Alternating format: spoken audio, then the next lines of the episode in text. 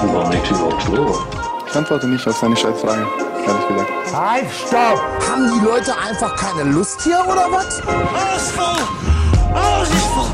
Ach, du Toni. Nicht so tief, Rüdiger, nicht so tief! Werde ich aber ein bisschen wild hier. Langsam. Jetzt reicht's mir langsam! Ich würde sagen, Peace out, ich bin draußen. Cool.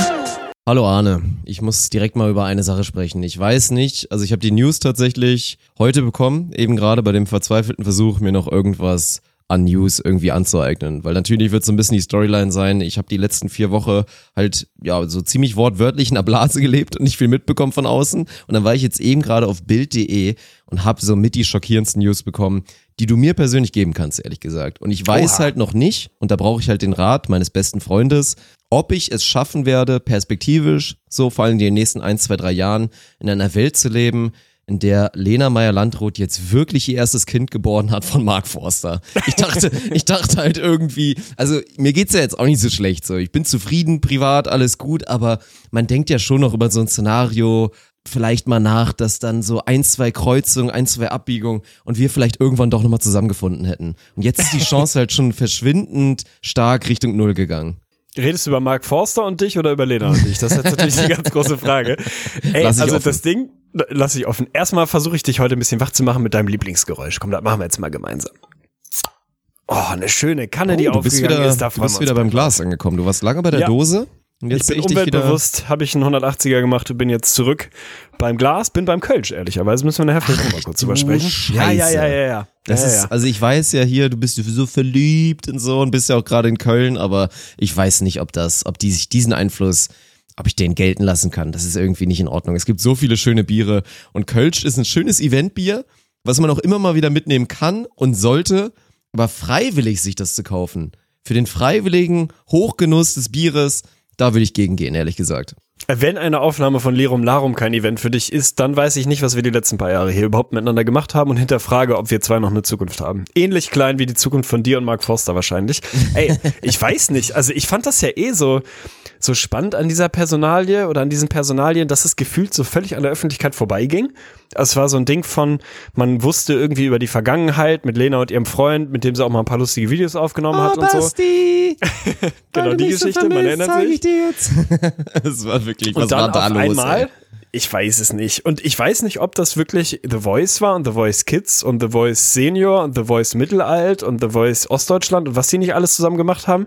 Ob das dann wirklich das Ding war, wo es passiert ist, weil die ja auf einmal, zumindest in der öffentlichen Wahrnehmung, so, zack, wir äh, sind übrigens schwanger und damit wir irgendwie auch noch schnell das alles offiziell machen, heiraten wir auch noch und übrigens eigentlich sind wir schon seit Ewigkeiten zusammen und das ist jetzt ein Ding. So. Fact. Nimm's, nimm's einfach hin. Wir sind jetzt ein Paar und auch nicht nur so peripher mal kurz vorübergehend, sondern das Ding ist komplett in trockenen Tüchern. Hat mich auch ein bisschen, ein bisschen überrascht, ehrlicherweise. Ich will mir ja nicht anmaßen, da irgendwie von außen zu beurteilen, ob das passt oder nicht, aber wenn du mich fragst, haben die keine Zukunft.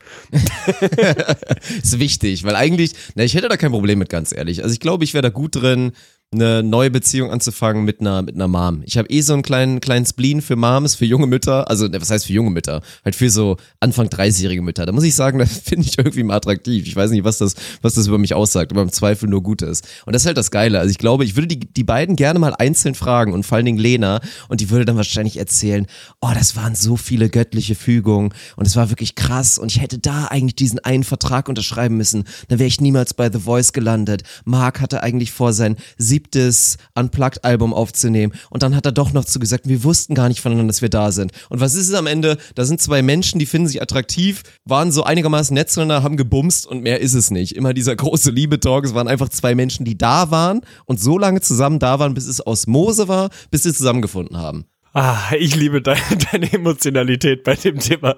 Gefällt mir gut auf jeden Fall. Ja, ey, ich weiß auch nicht. Aber das ist so eine der Sachen, die an dir vorbeigegangen sind. Wie waren denn die letzten Wochen für dich auf Montage? Du warst ja wirklich abseits Ich liebe das Wort des Montage, normalen ja. Bin ich menschlichen großer ja, Fan so, von. ne? Ja. Aber darf man auf Montage gehen, ohne einen Blaumann zu tragen? Also was, ab wann ist es Montage? Martin ist hatte so einen Montage schon mal Rotmann nur an, der stand ihm sehr gut. nee, Aber das kommt doch aus dem Handwerk, oder? Dass man Ja. gesagt hat, komm, ich und ein Bus, so ein kleiner VW-Bus in, einer- in einem schlechten Motel untergebracht, fahr durch Deutschland und repariere Heizkörper. Das ist Montage. Du hast jetzt Kreativmontage quasi betrieben und warst vier Monate, äh, vier Monate, genau, vier Wochen mehr oder weniger weg von zu Hause mit ganz kurzen Unterbrechungen. Wie ist es dir ergangen? Also wir haben es ja gesehen zwischendurch, das ist die schöne Nachricht, aber hast du dann zu Hause richtig doll vermisst und hast dich so richtig ehrlich drauf gefreut, jetzt wieder nach Hause zu kommen, das heimische Bett, die heimische Tonne, auf der man seine Schachtelung macht und so. Also hast du das so ein bisschen romantisiert, dieses nach Hause kommen oder war völlig egal? Das mit dem Koten ist erstmal komplett underrated, muss man sagen. Das hat wirklich einen großen Effekt auf mein Leben. Auch wenn ich nicht der klassische Heimscheißer bin, muss man schon sagen, dass das durchschnittliche Kotungsniveau viel, viel höher ist zu Hause. Also das ist dann auch dementsprechend, denke ich mal, gesünder. Von daher ist das wichtig. Aber es war ja gar nicht so schlimm. Ich meine, die letzte Woche waren, waren Sarah und Nori komplett da. Davor die Wochen war ich jeweils einmal, ich glaube so zweieinhalb und einmal sogar drei Tage zu Hause. Das war echt noch entspannt. Also von echter Montage kann man eigentlich fast gar nicht reden. Und Montage ist, also ich habe mich auch irgendwann mal, ich weiß nicht, vor so fünf, sechs Jahren habe ich mich eventuell noch mal so als Plan 10 auf so einer Bohrinsel oder so gesehen. So dieses, dass du dann drei Monate durchgehend irgendwo komplett da oben Nordsee, wo wirklich niemand ist, ein bisschen Öl ausgräbst und dann die restlichen neun Monate gar nichts machst. Also das wäre dann so die richtige Montage gewesen, glaube ich. Bei einem Unglück auf einer Ohrböhlinsel, kennst du das noch, diesen wunderschönen Radioclip, gefällt mir sehr gut, wo der Typ Mm, einfach nee, so maximal. Krach hat, Ölbohrinsel zu sagen, müsst ihr auf jeden Fall mal wieder reingehen. Ja, aber ist doch schön. Also wir haben es gesehen, wir haben es sogar relativ viel gesehen in der Stimmt, Zeit, das war ja. wirklich schön. Hat mir gut gefallen. Ich, es ist gerade Karneval. Ich bin ja in Köln, ne? Da, darüber wollte ich heute mit dir auch nochmal reden. Es ist, glaube ich, der, ich würde sagen, ungefähr vierte oder fünfte verschiedene Ort, an dem ich gemeinsam mit dir einen Podcast aufnehme. Wahrscheinlich sogar ein bisschen mehr. Finde ich im Nachhinein schade, dass so, so wenig sind. Ich bin gespannt, was da noch dazu kommt. Also ich sehe uns natürlich perspektivisch irgendwann auf der Finca.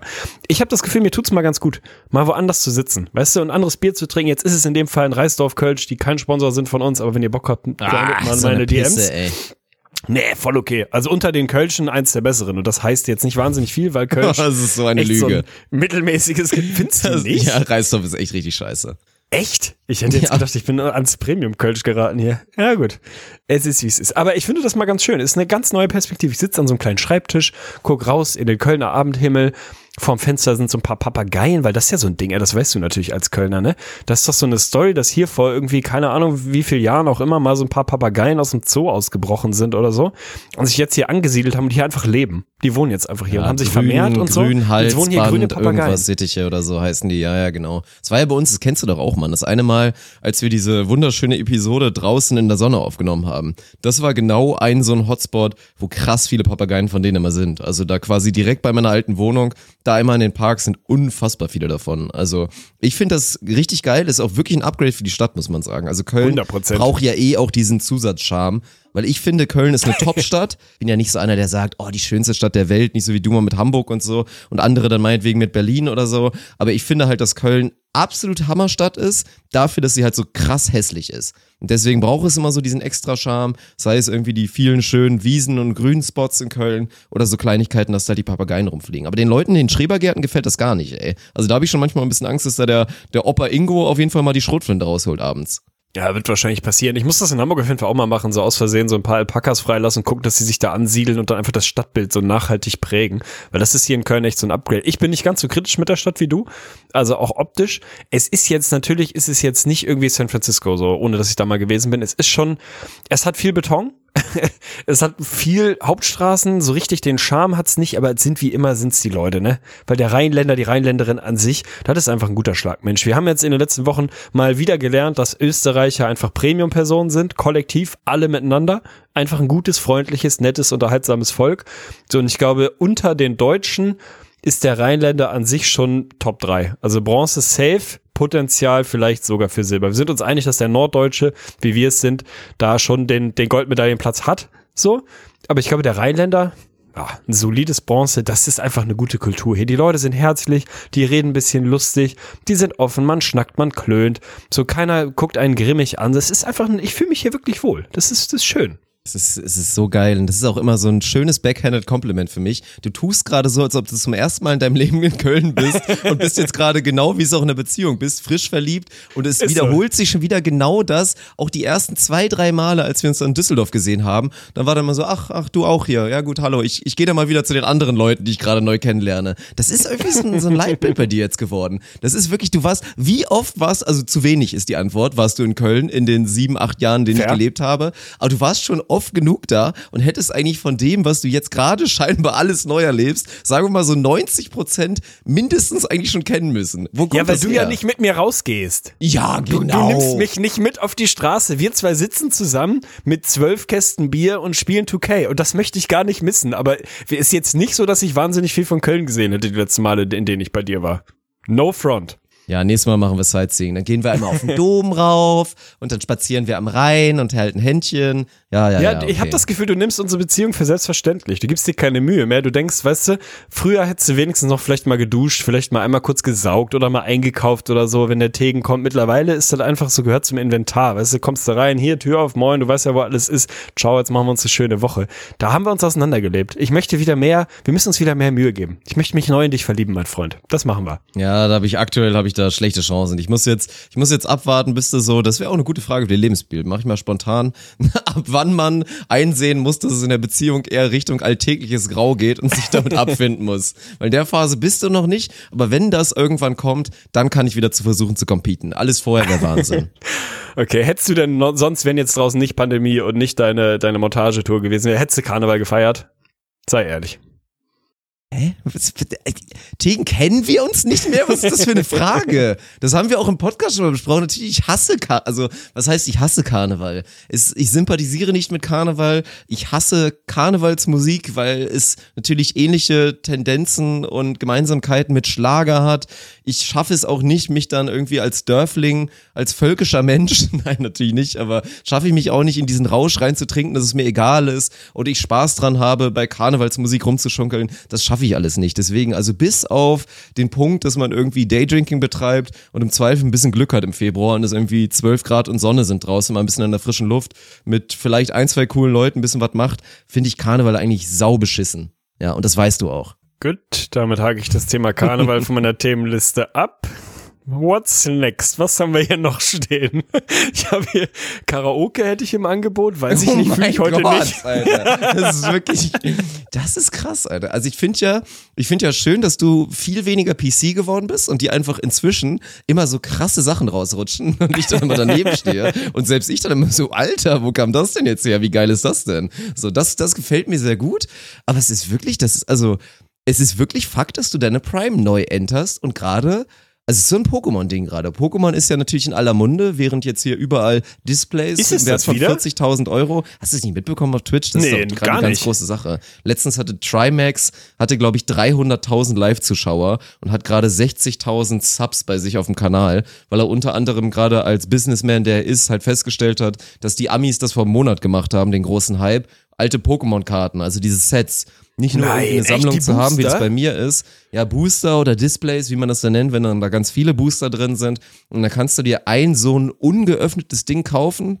Und das absolut teuerste, die englische Version, also die englische First Edition von dann 98, 99 oder was das ist, da kostet dann ein so ein Display mit, glaube ich, ich weiß nicht, wie viele Booster da drin sind, vielleicht so 12, 14 Packungen, keine Ahnung, so rangiert aktuell so 40.000 Euro. What? Oh, da sehe ich mich ja komplett drin. Das ist an mir vorbeigegangen. Ich dachte, seit Pokémon Go, seit das einmal kurz den Hype bekommen hat und wieder die alten abgestorben ist, wäre Pokémon, das Thema durch. Der ultimative Hype momentan, ja. Der ultimative. Gut, wenn ihr diese Episode hört, twitch.tv slash Sir Arne Tegen wird einmal die Woche Pokémon Booster mit euch öffnen. Da musst du aber vorher noch gut abscammen, bis du da vorher, bis es da in Richtung 40.000 geht. Ist das eigentlich möglich? Kann man sich, also ich kenne mich bei dem Thema jetzt ja gar nicht mehr aus, aber so als, als Mensch, der jetzt in dem Sinne relativ wenig Rücklagen hat oder auch relativ wenig Sicherheiten anbieten kann, ist es einfach an so einen 40.000 Euro Kredit zu kommen? Ja, safe. Also, ey, ich bin da auch nicht so voll drin. Ich glaube, das kommt auch immer so ein bisschen darauf an, wie hoch der Kredit dann unbedingt sein soll und so. Ich glaube, wenn du jetzt einfach mal 20k haben willst, da musst du, glaube ich, bei keiner Bank der Welt gerade irgendwas machen. Die fragen im Zweifel einmal bei der Schufa an, ob du da irgendwie, weiß ich nicht, bundesweit bekannter Scammer bist, so wie du. Also bei dir wird's wahrscheinlich eng. Bei mir, ey, gar kein Ding, glaube ich. Also das ist, die schmeißen ja mit Geld um sich. Das ist ja gerade in dem Bereich, da wird einmal abgeschrieben, kriegen sie schon irgendwann wieder. Das glaube ich egal. Also gönn dir. Kannst du reingehen und dann kannst du mal, keine Ahnung, 6000 Booster kaufen und hoffen, dass du ein Hologramm-Glurak von 98 drin hast, dann hat sich das Ding gelohnt, ey. Das ist, das ist wirklich pervers, weil genau so ist es dann ja auch. Und dann ist es immer so krass zu sehen, der, der größte Hype ist dann ja, aber das ist auch geil, halt wieder ein soziales Ding draus zu machen. Auch super clever von den Leuten, weil die investieren dann nicht mehr so gegenrechnend, ich investiere 40.000, mach aber mit dem Stream Revenue, mit den YouTube-Videos, die ich draus bastel, mit den Subs, die ich während des Streams bekomme, mache ich viel mehr Geld. Die machen es dann auch noch so clever, dass sie dann irgendwie so, weiß ich nicht, vier bis sechs Booster selber besitzen und den Rest verscherbeln sie einfach an Ja, andere Streamer clever. oder an Zuschauer. Das ist so ultimativ clever und trotzdem bist du der, der den Content generiert. Und dann aber zu sehen, dass sich da jemand reinkauft für 1000 Euro oder so und da wird dieses Paket da aufgemacht und da ist wirklich ein, ein Fliegenschiss drin, den du, wenn du den graden lässt und einmal komplett um die Welt schickst, sechs Monate und dann steht da irgendwie PSA 9 drauf, das ist dann 30 Euro wert, das ist von den 1000, das ist so verrückt, ey. Da geht das Scammer-Herz in dir auf. Ne? Das ist eh so ein Ding, das ist ja wie im Poker, wo du dann quasi Shares von Spielern kaufen kannst. Also dann spielt irgendjemand so ein, keine Ach, Ahnung, gibt's? Wie krass 1000 ist das Euro bei in. Ja, ja, das ist komplett normal. Du lässt dann so kaufst, äh, Tom Dwan oder so, lässt du denn da irgendwie zocken und Genau. sagst dir hier, du komm, ich finanziere dir Shares von 10%. Tom Dorn. Ja gut, 10% wahrscheinlich nicht, sondern meistens eher so Mikroshares. Oder Ah. du bist halt selber so ein berühmter. Dann verteilen die halt original ihre Shares. So, das, Oh, da mal das reingrinden. Das ist, da sehe ich mich halt auch komplett drin. Das ist wirklich krass. Ist natürlich bitter, weil am Ende gewinnst du halt keine Ahnung. Also gerade bei diesen etwas, sagen wir mal, nicht den absoluten Weltklasse-Spielern, sondern so Tier 3 oder so, die aber schon so relevante Buy-ins spielen, die du halt selber nicht vorfinanzieren kannst, weil dann so ein WSOP-Event kostet halt irgendwie 1000 Dollar Buy-in, das ist dir zu viel Risiko. Also verscherbelst du halt so 80 Prozent deiner Shares oder so, zahlst halt selber echt nur so einen Bruchteil, kommst weit, gewinnst viel, kommt halt auch relativ wenig an. Also logischerweise verkaufst du halt das Risiko, dann logischerweise auch den, den Benefit so. Aber das ist halt voll geil, da sehe ich mich total drin. Also wenn ihr Shares von Sir Arne Tegen kaufen wollt, grundsätzlich an meinem Leben, ich will das gar nicht an irgendwelchen Events festmachen, sondern so Live-Shares, das fühle ich, Alter. Kannst das du ist wirklich 10% gut. von mir verkaufen. Alles, alle, Aber es ist ey, wirklich gut. jeder Wocheneinkauf, 10% davon müsst ihr zahlen, aber wenn ich irgendwann mal reich werde, gehören euch 10%. Oh Gott, oh Sehe Gott, ich oh mich Gott. komplett drin. Einfach sich zu 10% verkaufen. Wie krank ist das denn? Und einfach so als Invest, du bist so die, quasi die neue Tesla-Aktie. Aktie. Einfach. Sir Arne Ich bin eher die Tegen ist die neue. Wirecard-Aktie, glaube ich. Die geht einmal kurz steil und dann implodiert das Ding irgendwann. Oder so ein GameStop-Ding oder irgend sowas. Es passieren so viele verrückte Sachen momentan auf der Welt. Das ist so geil. Aber ich muss sagen, da bin ich ein Fan von. Weil ohne Scheiß, das ist halt auch eine unterschätzt gute Form, also gutes Format für so ein Twitch-Ding oder so. Wenn ich mir jetzt vorstelle, ich fange irgendwie an, so ein bisschen mehr vielleicht mal Poker zu spielen und so als, und dann ist halt immer dieses Ding, dass dann halt sich da Zuschauer reinkaufen können, weil es dann für die dann irgendwie exciting ist. Weil man merkt es immer schon mit diesen Kanalpunkten, mit diesen ganzen Wetten und so weiter. Es ist schon krass, wie süchtig da alle sind. Und da dann zu sagen, das ist dann vielleicht ein Betrag, der juckt mich nicht, aber jeder ist so mit ein, zwei Euro drin, kann potenziell ein bisschen was gewinnen und fiebert irgendwie so mit, ob das weg ist oder nicht. Oha, okay, neue, neue Idee. Ich notiere es mir, ich notiere es mir. Sehe ich komplett. Oder du kaufst jetzt einen 12K-Monitor für 8000 Euro und willst den aber vorfinanzieren. Dann können die Leute sich Shares darin kaufen. Und wenn du irgendwann selber 60.000 Subs hast, weil du irgendwie den neuen Scam gefunden hast, dann kriegen sie ihre Kohlen halt wieder. Vielleicht sogar noch leicht verzinst. Ich sehe da was ganz Großes, Krass, ey. ey. Oh mein Gott, das ist ja so ein gutes Businessmodell. Ja, Okay. you're welcome. Ja, Gern geschehen. Dann, dann Gern haben wir es auf jeden Fall. Wir wissen, wie wir da demnächst weitermachen werden. Also im ganz großen Stil aber dann. Ja, du musst mir ein bisschen helfen heute in der Episode. Ich habe schon, ich hatte ein Thema, das war das mit Mark Forster und Lena Meyer-Landrut und ich bin immer auch noch ein bisschen traurig. Ich hoffe auch ehrlich gesagt für sie, dass das Kind so ein bisschen rothaarig wird. Da bin ich jetzt ganz ehrlich. So, dass dieser So Mark, der. Da, ja, Dass er auf die Welt kommt und man denkt, oh, hab, hab ich jemals Lena und Prinz Harry zusammen auf einer Party gesehen? Dass Mark immer so durch die Gegend rennt und denkt, kann ich ausschließen, dass die beiden sich mal gesehen haben? Und Meghan da Markle ja guckt denen. auch immer schon so böse in Richtung Mark ja, rüber. da wobei, muss da doch was das, sein. Da wird das aber bei Meghan Markle, da sind die safe. Das ist ein geiler Genpool. Also ich meine, wenn man das zusammenwirft, das werden wahrscheinlich ganz verrückte Kinder. Wobei man da ja auch immer wieder hört, dass es kriselt. Also da, für dich sind die Hoffnung, ich weiß, du bist schwer verliebt gerade, aber für dich sind die Hoffnung, was Meghan Markle angeht, die sind glaube ich auch noch Das offen. Ding ist noch nicht, noch nicht vom Tisch, das Ja. sehe ich. Also ich werde die Distanzfernliebe zu Lena Meyer-Landrut weiter ein bisschen betreiben. Du machst es mit Megan und dann schauen wir mal, ob es da irgendwann Donnermann Norwegen Doppeldate gibt. Sehe ich uns in der Finca. Ja, aber du stimmt, du solltest, du hast mehr erlebt. Du warst ja auch ein bisschen unterwegs, du warst viel unterwegs, wir haben uns ein paar Mal gesehen. Teilweise hast du mich ignoriert, aber du hast mehr mitbekommen von der Welt. Das ist jetzt eigentlich schon dein Job, auch mich ein kleines bisschen abzuholen. Mit auch den wichtigen Geopolitik-Themen oder irgendwie sowas hier, wie sich das nennt, dass du mich da mal ein bisschen abholst und mir mal sagen kannst, was ich gerade wissen muss so von der Welt. Boah, da setzen wir jetzt auf den Spot, ne? Ey, was sind die großen Sachen, die du verpasst hast? Du warst wirklich komplett fernab von der Realität, ne? Ich glaube, die, die größte News, die du gerade gerade ein bisschen verpasst hast, geopolitisch würde ich sagen, ist es nicht, aber Hansi Flick ist neuerdings Virologe, haben wir mitbekommen. Also Hansi, Sir? Hansi Flick hat, hat ein bisschen reingekackt, mentaler Brainfart, würde ich sagen, hat ein bisschen reingekotet und hat sich äh, mit Herrn Lauterbach angelegt, der heutzutage natürlich einer der, sagen wir mal, viel, äh, viel zitiertesten, viel gesehensten Menschen ist, SPD-Gesundheitsexperte, quasi die rechte Hand von Markus Lanz, hat einen Dauerplatz da und erzählt äh, über, ist selber Epidemiologe, ein Wort, was original kein Mensch vor Anfang 2020 kannte und mittlerweile wirklich jeder kannte. Mit dem hat er sich angelegt, weil die Diskussion natürlich gerade mal wieder ein bisschen aufflacht, so Impfungsthematiken, Corona-Thematiken, Privilegien-Thematiken. Ist es okay, dass der Profifußball weiterhin seine komplette Sonderbehandlung bekommt und so weiter und so fort. Wir haben auch mal drüber gesprochen. Und Bayern fand es ja irgendwie wahnsinnig notwendig, für das irrelevanteste Fußballspiel seit Anfang des zweiten Jahrhunderts irgendwo nach Katar zu fliegen oder Dubai oder schieß mich tot in irgendein Emirat, um den egalsten Pokal aller Zeiten. Ich weiß gar nicht, ob sie diesen schwachsinnigen Weltpokal oder was sie da ausgespielt haben. Also wirklich völliger Nonsens. War natürlich ganz wichtig, dahin zu fliegen auf jeden Fall. Trotz Corona muss dann unbedingt sein, weil der Sport so ganz, ganz wichtig ist und so. Und äh, dass sich Karl-Heinz Rummenigge schon, schon wieder selten dämlich geäußert hat und Herr Höhnes, da ist man, ist man jetzt die letzten 25 Jahre gewohnt, so. Das kann man ein bisschen abtun und abhaken als bisschen verwirrte, alte, weise Männer, die halt irgendwie den Kopf auch noch haben, damit es nicht reinregnet in den Hals, so.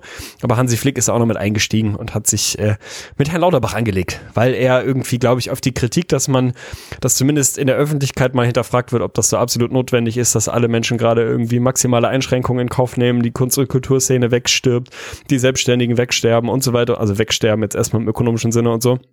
Und der FC Bayern halt das für, als, sagen wir mal, Sinnbild und stellvertretend für den Profifußball ganz, ganz wichtig findet, jetzt um den halben Erdball, Erdball zu fliegen für das egalste Fußballspiel aller Zeiten.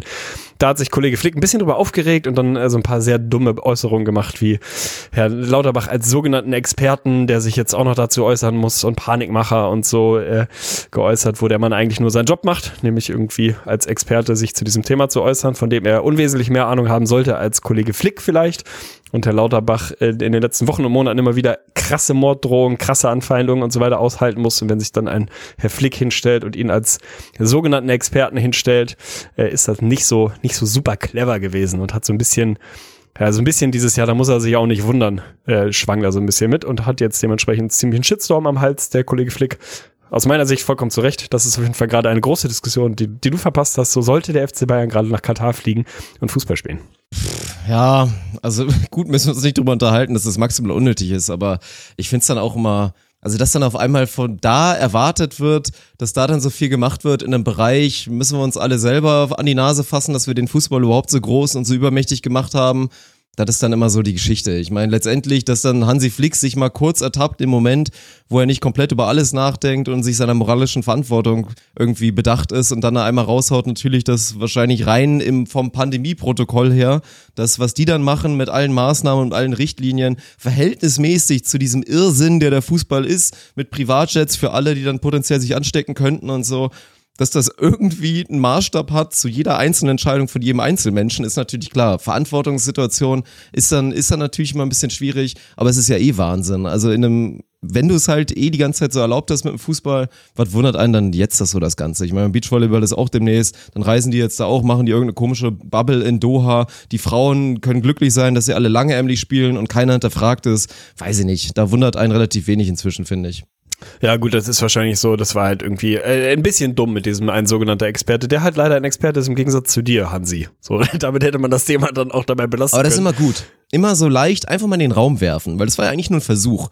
Er hat ja nicht irgendwie gesagt, es ist ein Quacksalber, aber er hat einfach mal in den Raum geworfen, so eine ganz wilde These, weil es könnte ja sein, es könnte ja sein, dass der Herr Lauterbach halt wirklich vielleicht irgendwo mal ein bisschen abgeschrieben hat bei seinem Titel oder dass das Ganze vielleicht auch gekauft ist oder der auch über Umwege in sein Amt geraten ist. Ich fand's, ich find's, man muss es auch immer riskieren. Man muss es einfach auch mal riskieren, weil hätte jetzt Hansi Flick das aufgedeckt, dass der Herr Lauterbach keine Berechtigung hat, das überhaupt machen zu dürfen, dann wäre er jetzt der Große. Ich find's okay. Okay, man muss sich auch mal aus dem Fenster lehnen. Ich fand's Ja. witzig, weil Lauterbach hat, glaube ich, sogar in Harvard E- Epidemiologie studiert und so. Also jetzt nicht unbedingt jemand, der unter Verdacht steht, so völlig ungebildet zu sein und so. Ja gut, das kann ey, Hansi ja nicht wissen. Mein Gott, der muss ans Taktikbrett, der muss abends ans Whiteboard und sich überlegen, ob er sich doch nochmal den Frank Ribery aus dem Retirement da zurückholt. Der hat wichtige Dinge zu tun. Ey, wenn die sogenannten Experten das jetzt machen, Hansi Flick, der, der sollte mal ans Amt. Der, der wird der Nachfolger von, von Frau Merkel. Ansonsten weiß ich nicht, was du verpasst hast, ehrlich gesagt. Ich glaube gar nicht so sehr viel. Also die, ich habe das Gefühl, die Welt, die läuft so ein bisschen vor sich hin. Und irgendwie dreht man sich so ein bisschen im Kreis, wie, wie in so einem, weiß ich nicht, man ist in so einem Zeitkontinuum drin. Irgendwie passiert dann doch alles immer dasselbe, wie der, der jeder Tag ist wieder die, wie der davor, so die ganzen, weiß ich nicht, öffentlichen Debatten drehen sich im Kreis, die einen regen sich auf, dass zu viel irgendwie äh, gegen Corona-Maßnahmen ergriffen werden, die anderen regen sich auf, dass zu wenig werden, die beiden keifen sich irgendwie an auf Twitter und am Ende dreht man sich im Kreis und geht doch wieder den Nachmittag spazieren, trinkt abends sein Bier und geht wieder ins Bett. Also das ist ehrlicherweise das, was du die letzten vier Wochen verpasst hast. Von daher hast du, glaube ich, relativ viel richtig gemacht, ehrlich gesagt. Ja, perfekt. Dann sagen wir einfach Danke und, und warten mal ab, wie lange das Ganze noch so irgendwie weiterläuft. Mit gefühlt passiert relativ wenig. Es sollte ja auch eigentlich nicht so viel passieren. Also wenn, dann sollten vielleicht mal gute Sachen passieren. Aber dass vielleicht auch mal das Böse ein bisschen Pause hat, ist ja vielleicht auch gar nicht mal verkehrt, oder? Ich habe einen Film geguckt. Ich habe den besten Film aller Zeiten geguckt. Das ist passiert in den letzten vier Wochen. Es ist passiert. Ich habe mich hingesetzt und habe die Verurteilten geguckt. Den objektiv besten Film aller Zeiten, Oh mein zumindest wenn Gott, man okay, jetzt bin IMDb ich so und Co. gespannt. glaubt. Jetzt bin ich so gespannt. Ich fand ihn äh, sehr, sehr schön, aber ich fand ihn auch ein bisschen, sagen wir mal, ich fand ihn so konsensschön. Also weißt du, ich verstehe, nachdem ich den Film gesehen habe, verstehe ich, ohne dass ich jetzt viele, viele von den anderen Top Ten Filmen gesehen habe, also da brauche ich noch ein bisschen Zeit, bis ich so diese, diesen Vergleich ziehen kann. Aber ich kann verstehen, warum der so objektiv als der beste aller Zeiten gilt, weil ich fand ihn sehr, sehr gut. Aber der ist auch so sehr Everybody's Darling mäßig, ne? Sehr amerikanisch, am Ende für mich so ein bisschen zu amerikanisch, ein bisschen zu viel viel gut, so die letzten fünf Minuten wie in den meisten Filmen. Das müssen wir auch mal machen, ey. Ich glaube, die meisten, welcher Film wird nicht besser, wenn man die letzten fünf Minuten wegschneidet? Ich glaube, die meisten Filme werden einfach zehn Prozent besser. Weil die Filmenden in der Regel einfach scheiße sind, so. Das ist meistens echt Schmutz. So dieses absolute Ende, da überdrehen die Leute einfach immer ein kleines bisschen. Das ist immer ein bisschen Tick zu viel. Fand ich bei dem Film auch. Ansonsten fand ich ihn wirklich schön, weil der so, und das fand ich, äh, fand ich so bemerkenswert, so eine, der erzählt so eine Geschichte. Also das gibt's ja heutzutage kaum noch. Heutzutage machen Filme, weiß ich nicht, äh, sind immer, müssen immer irgendwelche ikonischen Szenen dabei sein. Da hast du das Gefühl, dass ein Film geschnitten wird, damit man Szenen für den Trailer rausziehen kann, die dann irgendwie besonders spektakulär, besonders witzig, keine Ahnung was sind. Ich würde sagen, die Verurteilten hat gefühlt keine einzige richtig ikonische Szene. Also zumindest keine, wo ich jetzt sagen würde, die bleibt mir Ewigkeiten in, in Erinnerung. So wie andere Filme das haben. Wenn ich mir jetzt angucke, Alter, 2021, was wird der größte Film dieses Jahr? King Kong gegen Godzilla? What the fuck, Alter? Also das ist jetzt die Idee, die wir gerade haben. So, hey, hier ist ein großes Monster, was machen wir mit dem? Kann das nicht gegen ein anderes großes Monster kämpfen? Okay, sold. So, bumm, machen wir. Ganz wild auf jeden Fall. Da fand ich bei Die Verurteilten schön, dass der einfach so eine straighte Geschichte nimmt. Ich habe dann gelernt, der basiert auf einer Kurzgeschichte von Stephen King, glaube ich. Also wirklich sehr kurze Storyline eigentlich. Und du kannst die Geschichte von dem Film auch in drei Sätzen erzählen aber der nimmt sich so Zeit, die einfach dann auch in Ruhe auszuerzählen, ohne viel Tempo. Wir haben da, glaube ich, schon mal drüber gesprochen bei The Revenant, wo ich das so geil fand, wo Leute mal meinten, boah, der Film ist echt langatmig so. Ja, geil, finde ich voll gut, muss er auch sein, darf er auch sein. So, der nimmt sich halt Zeit und geht so gemütlich dahin. Sensationelle schauspielerische Leistung, muss man glaube ich nicht drüber sprechen. Die beiden Hauptdarsteller großartig, so, das macht den Film natürlich auch nochmal sehr, sehr gut. Und dann ist der so, ja, der ist so konsensfähig. Also der ist weder besonders eklig, noch ist er wahnsinnig spannend, noch ist er, hat er total den Twist oder so, bietet wenig Angriffsfläche, aber im positiven Sinne. Also ich fand ihn null langweilig und null irgendwie belanglos. Ich fand ihn aber auch nicht spektakulär und gerade darin finde ich ihn so schön, weil er so unspektakulär schön ist. Weiß ich nicht, wie ich damit umgehen soll. Also das ist mir ein bisschen zu viel Slender für einen meiner Meinung nach dann doch schon wirklich objektiv großartigen Film. Dann Aber ich erzähl. glaube, das weckt Überzeug eher mich. so ein bisschen, nee, es weckt glaube ich eher so ein bisschen die These. Ich glaube, jeder Film hat eine Halbwertszeit und genauso wie ich es keinem aus unserer Generation verzeihe, irgendwie zu sagen, ich weiß, dass Casablanca theoretisch ein guter Film ist, aber ich ziehe ihn mir halt einfach nicht rein, weil der schon 100 Jahre alt ist. Das kann ich verstehen und ich glaube, die wenigsten, auch in unserem Alter, werden jetzt irgendwie dann den Paten zum ersten Mal entdecken und auf einmal sagen, oh krass, Digga, das ist mein Lieblingsfilm. Also ich glaube, man muss irgendwie, man darf nicht zu krass dahinter sein. Ich weiß nicht, wann ich das erstmal die Verurteilten gesehen habe, aber das wird schon so in dem Bereich zehn Jahre nach Release gewesen sein, denke ich mal, vermute ich mal. Und da war ich wahrscheinlich auch noch ein bisschen näher dran. Hab den inzwischen natürlich auch schon echt oft geguckt, mit Sicherheit schon drei, vier, fünf Mal. Und ich weiß es nicht. Ich, Okay. ich verstehe, ich verstehe, was du meinst.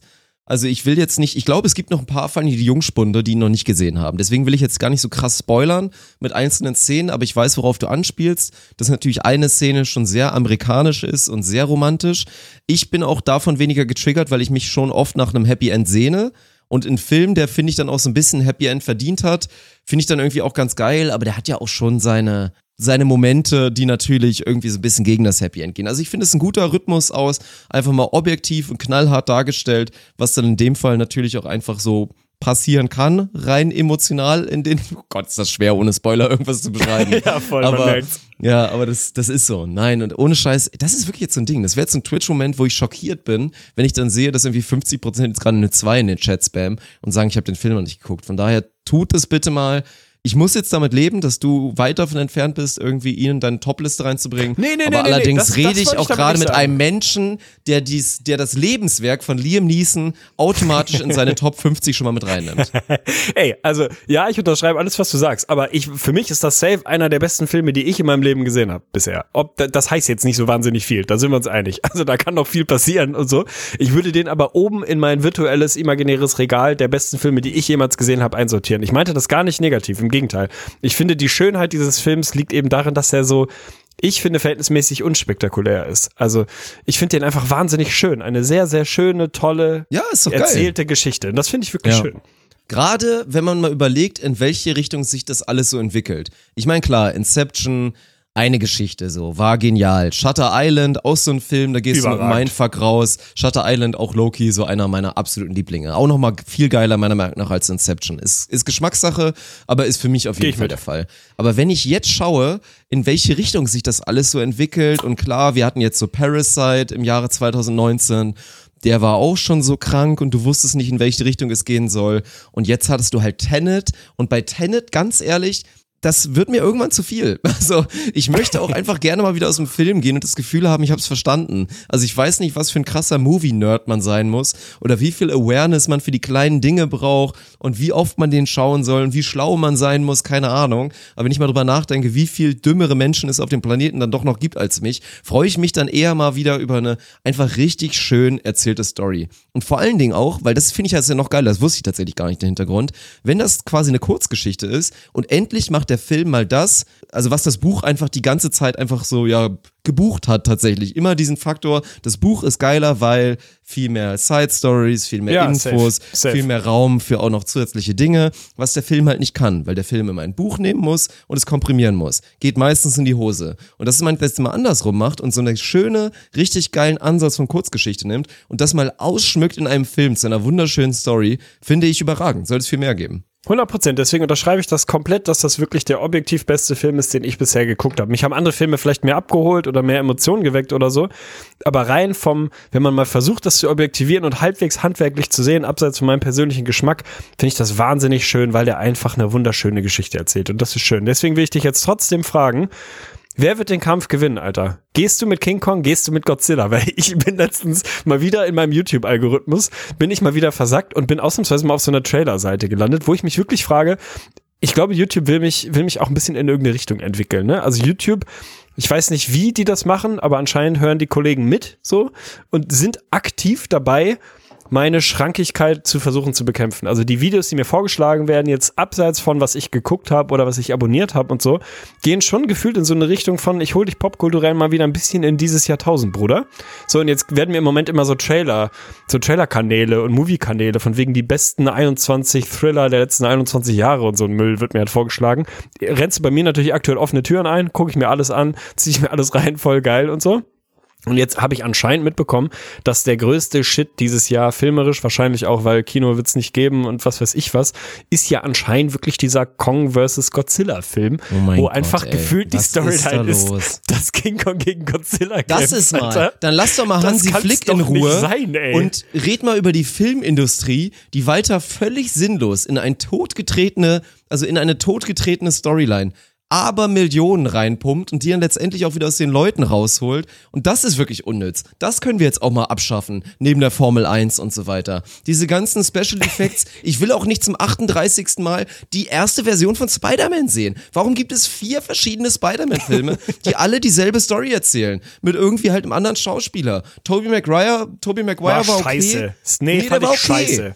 Der war okay, die rothaarige, richtig die rothaarige fand ich mal ganz gut, weil die war jetzt mal Super, klassisch nicht so super. schön verhältnismäßig und so. Das ist auch mal realistisch gedacht. Der, so, der war okay. war überragend. Ja, natürlich, aber dann, dass das Ganze viermal gemacht werden muss und ich brauche nicht zum 38. Mal Batman vs. Superman und dann gibt's auch noch Catwoman und natürlich gibt's noch Superwoman und was auch immer. Das ist so für ein Arsch, ey. Ich kann mir diese Superhero-Scheiße und dieses einfach nur Action, Action, Action und irgendwie Effekte rein und laut und Kino und 3D, da bin ich irgendwie rausgewachsen. Ich merke, ich stelle langsam fest, dass ich alt werde. Ich möchte die Verurteilten Teil 2, 3, 4 und 5 sehen. so den langsamsten Film aller Zeiten, ohne jeglichen Spannungsbogen, was natürlich überhaupt nicht stimmt für die Verurteilten. Aber das will ich jetzt mal wieder haben. So ein 5-Stunden-Film, der mir einfach eine schöne Geschichte erzählt. Ist so, ne? Man bräuchte mal wieder so einen Film mit so 80 bis 90 BPM. Und nicht alles auf 160, als wärst du auf dem Tomorrowland, Alter. Das gefällt mir nicht. Der Film Godzilla vs. Kong, Alter, Budget, habe ich immer ganz kurz gegoogelt, nur gerade 160 bis 200 Millionen Das ist Dollar, so ne? krank, Mann. Wie viel Besseres kann man damit machen, als zwei verfickte Riesenviecher zu animieren und sie drei Stunden lang nach, gegeneinander kämpfen zu lassen? Mit dem Ergebnis, beide sind tot oder Kong hat die Welt gerettet. Keine Ahnung, ich habe es Ja. nicht geguckt, aber eins von beiden wird am Ende wahrscheinlich passieren. So, und das ist dann wieder abgehakt für, boah, geil, geile Effekte, CGI, boah, so Boss, ey, ich schwöre, war mega gut. So, nee, Alter, echt, erzählt Geschichten, Mann. Weniger BPM in der Filmindustrie. Das wäre das wär echt mal ein gutes Ding, Alter. Petition, Ja, komm, wir gehen auf change.org oder so. Es ist, äh, es ist scandalous an der Stelle. Also da bin ich wirklich, da bin ich wirklich unzufrieden. Das wusste ich auch nicht. Aber ich sehe immer wieder, weil ich bin ja schon jemand, der dann die ganze Zeit hier durchscoutet und dann auch dann sieht, aber ich bin da irgendwann raus so. Also ich fand noch hier, was so ganz charmant war, jetzt so dieses Marvel oder was auch immer Universum, gibt ja zwei verschiedene, war halt dieser Film mit hier dem, dem Star-Lord da, wie er da hieß, dieser für die ganze Loki. Familie, wo auch Groot dabei war und so. Ja, wie heißt Oh, den fand noch ich mal? toll. Guardians Ja, of the war, Galaxy. der war klasse. Ja, so, fand das ich war aber mal schön. was anderes. Das war mal nicht so klassisch Superhero, das war eher so ein Anti-Superhero, weil er Oh gar Gott, nicht so dafür gedacht Baum, war. ey, und der Baum halt Baum, Groot, Mann. dann das kleine, der, der Waschbär und so, das waren halt einfach geile kleine Sachen. Das war ein schöner Film, aber einfach zum 80. Mal Avengers Endgame und dann sehe ich, der hat eine 8,3 und Logan the Wolverine und so. Sind vielleicht alles gut gemachte Filme, aber ich bin da raus inzwischen, wirklich komplett raus.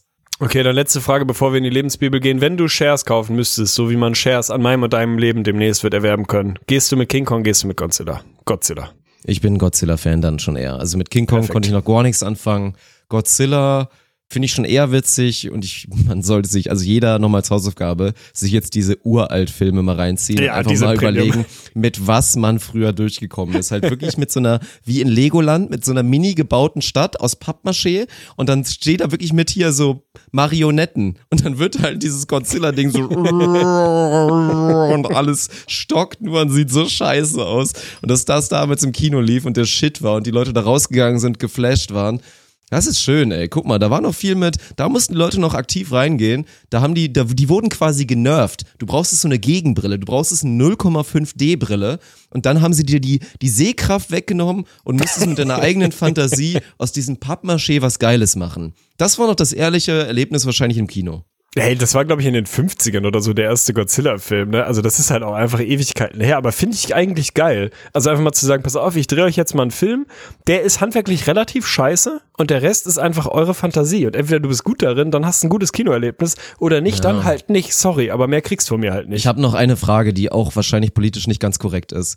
Bin ich ein schlechter Mensch, dass ich sehr, sehr suspekt bin und es kaum schaffe, gut bewertete indische Filme zu gucken? Ich traue dem nicht. Ich traue indischen Filmen nicht. Bei asiatischen Filmen, da habe ich mich schon jetzt mehrmals dann auch mal überstimmen lassen, weil dann habe ich mich mal getraut, Oldboy zum Beispiel zu gucken, der ist großartig, auch eine Riesenempfehlung. So, da habe ich so ein bisschen die Angst verloren. Aber wenn ich dann immer sehe, dass irgendein so Bollywood-indischer Film eine 8,5 hat bei IMDb, dem Braten kann ich halt nicht trauen, tut mir leid. Ja, aber also das hat ja auch alles dieser, wie heißt der, Shah Rukh Khan oder wie heißt er nicht so? Diese, Ja, dieser so, Standard, ja, ja, ja. der Typ, der in jedem indischen Bollywood-Film aller Zeiten die Hauptrolle gespielt hat, das hast du halt dem zu verdanken. Also da können wirklich die 1,8 Milliarden anderen Menschen in Indien sagen, danke Bruder für nix, so, das ist halt so.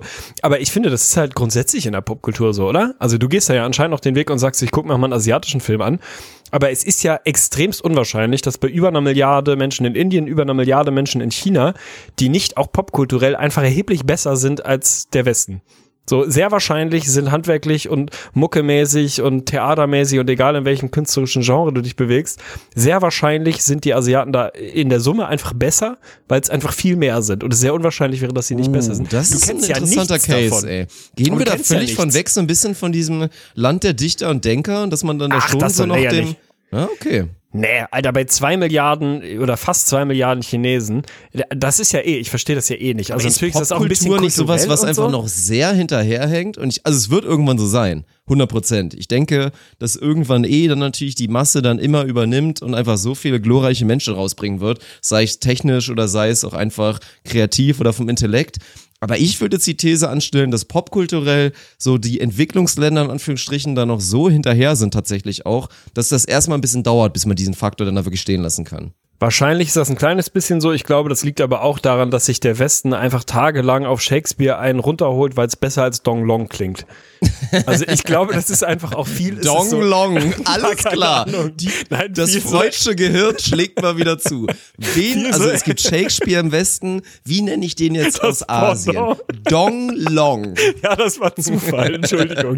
Nehme ich zurück. Das war kein Zufall. Nein, ja, das war kein das war mein Zufall. Gehirn. Nein, das war kein Zufall. Das war Spontanität in meinem Gehirn, die anscheinend in die falsche Richtung gelaufen ist. Aber du weißt ja, was ich meine. Also sicherlich ist irgendwie die, sagen wir mal, die popkulturelle Freiheit in China eine andere als in England und den USA. Also die Möglichkeiten, geile Kultur zu produzieren, sind natürlich in einer Autokratie oder Diktatur schwieriger als in einem freien Land. So, da müssen wir nicht drüber reden.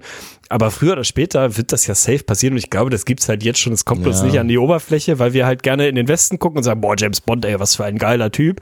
Und wenn der gleiche Film aus China kommt, dann wird der halt hier nicht funktionieren. Ob der Film dann besser oder schlechter ist, interessiert ja hier niemand mehr. Das ist halt geil. Was ich immer krass finde, ist, ich liebe das aber auch und deswegen will ich auch gar nicht diesen Unisono-Mischmasch haben. Ich meine, klar, dass Asien jetzt bekannt ist, auch für Kampfkunst und wenn man da ein Fable hat, dass man da die ganzen Filme liebt, so, das ist klar. Die machen aber jetzt auch ganz viel diese abgefuckten Filme. Auch wirklich ultimativer Mindfuck, das ist so das Ding. Dann ist ja der Klassiker, die Skandinavier, was können die gut? Krimi. Skandinavische Krimis sind immer überragend, sei es Serien oder sei es Filme. Man weiß bei den Spaniern, die machen immer gute Thriller. So die Türken sind unterschätzt gut, was Dramen angeht, weil du halt ja, so kulturelle Repressionen und so weiter, da gibt's halt auch schon viele im positiven Sinne Querdenker, die sich dann irgendwie geile Dramengeschichten ausdenken. Das ist in der Türkei sehr, sehr stark und das mag ich halt gerne. Das soll auch so bleiben, definitiv. Also ich möchte dann auch halt nicht irgendwie, dass ich dann, wenn ich, keine Ahnung, nach Adams, die Antwort auf Adam Sandler will, dass ich dann irgendwas aus Indien oder aus Asien finde. Das kann meinetwegen gerne so bleiben. Ich finde das gut. Ich finde, Deutschland soll noch die nächsten 50 Jahre schlechte Montagabendfilme Ja, mit Deutschland ist Veronika dafür Ferres bekannt, und dass Wotan es Wilke einfach nur drehen, Scheiße Alter. ist, Alter. Das ist Wirklich. wirklich so. Haben wir Heiner Lauterbach nochmal Nee, wieder jetzt mal eine Frage. ey. Glaubst du, ich, ich muss auch, ich muss mal eine Sache zugeben on air. Ich habe inzwischen einen 90er gemacht, weil ich sage auch bewusst 90er, weil ich fand ihn nie scheiße, aber wollte ihm halt schon ein bisschen die Qualität absprechen. Ich finde inzwischen, dass ein Matthias Schweighöfer absolut seine Berechtigung hat. Und ich meine nicht nur, dass er privat ein cooler Typ ist und es immer sau witzig ist, wenn er mit Joko und Klaas was gemacht hat.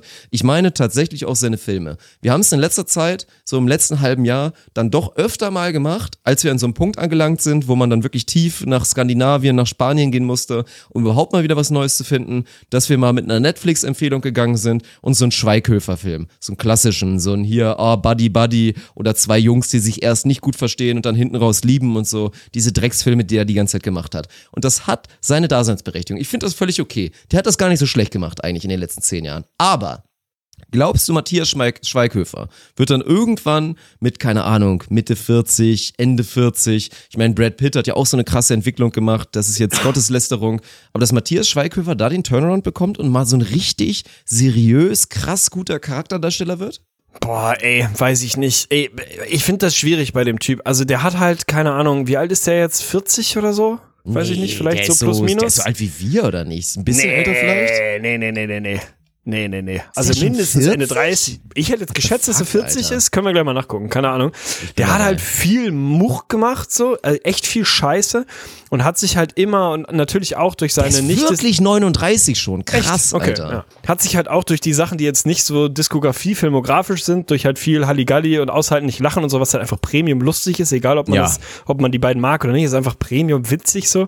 Hat er sich natürlich schon mal erstmal in so eine Ecke geschoben selber, aus der du schwer wieder rauskommst so. Ich glaube, dass der, wenn der jetzt mal so zwei, drei ernstzunehmendere Filme macht, dass der da schon die Chance hat rauszukommen. Ich weiß nicht, ob das ein guter Schauspieler ist. Ich glaube irgendwie schon.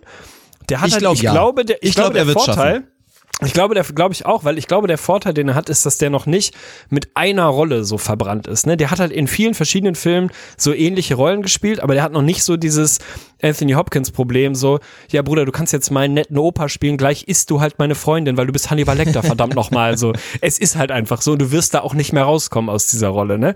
So, Daniel Craig kann auch nie wieder nicht James Bond sein, ist einfach so, musst du mit leben. So.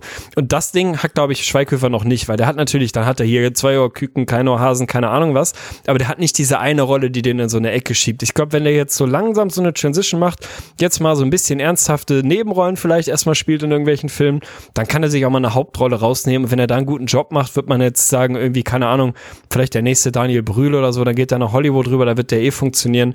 Ich glaube, der wird ein richtig dickes Ding machen, ehrlich gesagt. Weil ich glaube, der hat noch nicht, der hat's noch nicht verkackt. Ja, es wird, wird schwer sein, weil Daniel Brühl hatte das Glück, dass der halt wirklich ein bisschen weniger gut aussehend ist und der es sehr schnell schafft, so ein krasses Arschloch, also ein richtiger Hurensohn zu sein, den man auch hassen kann.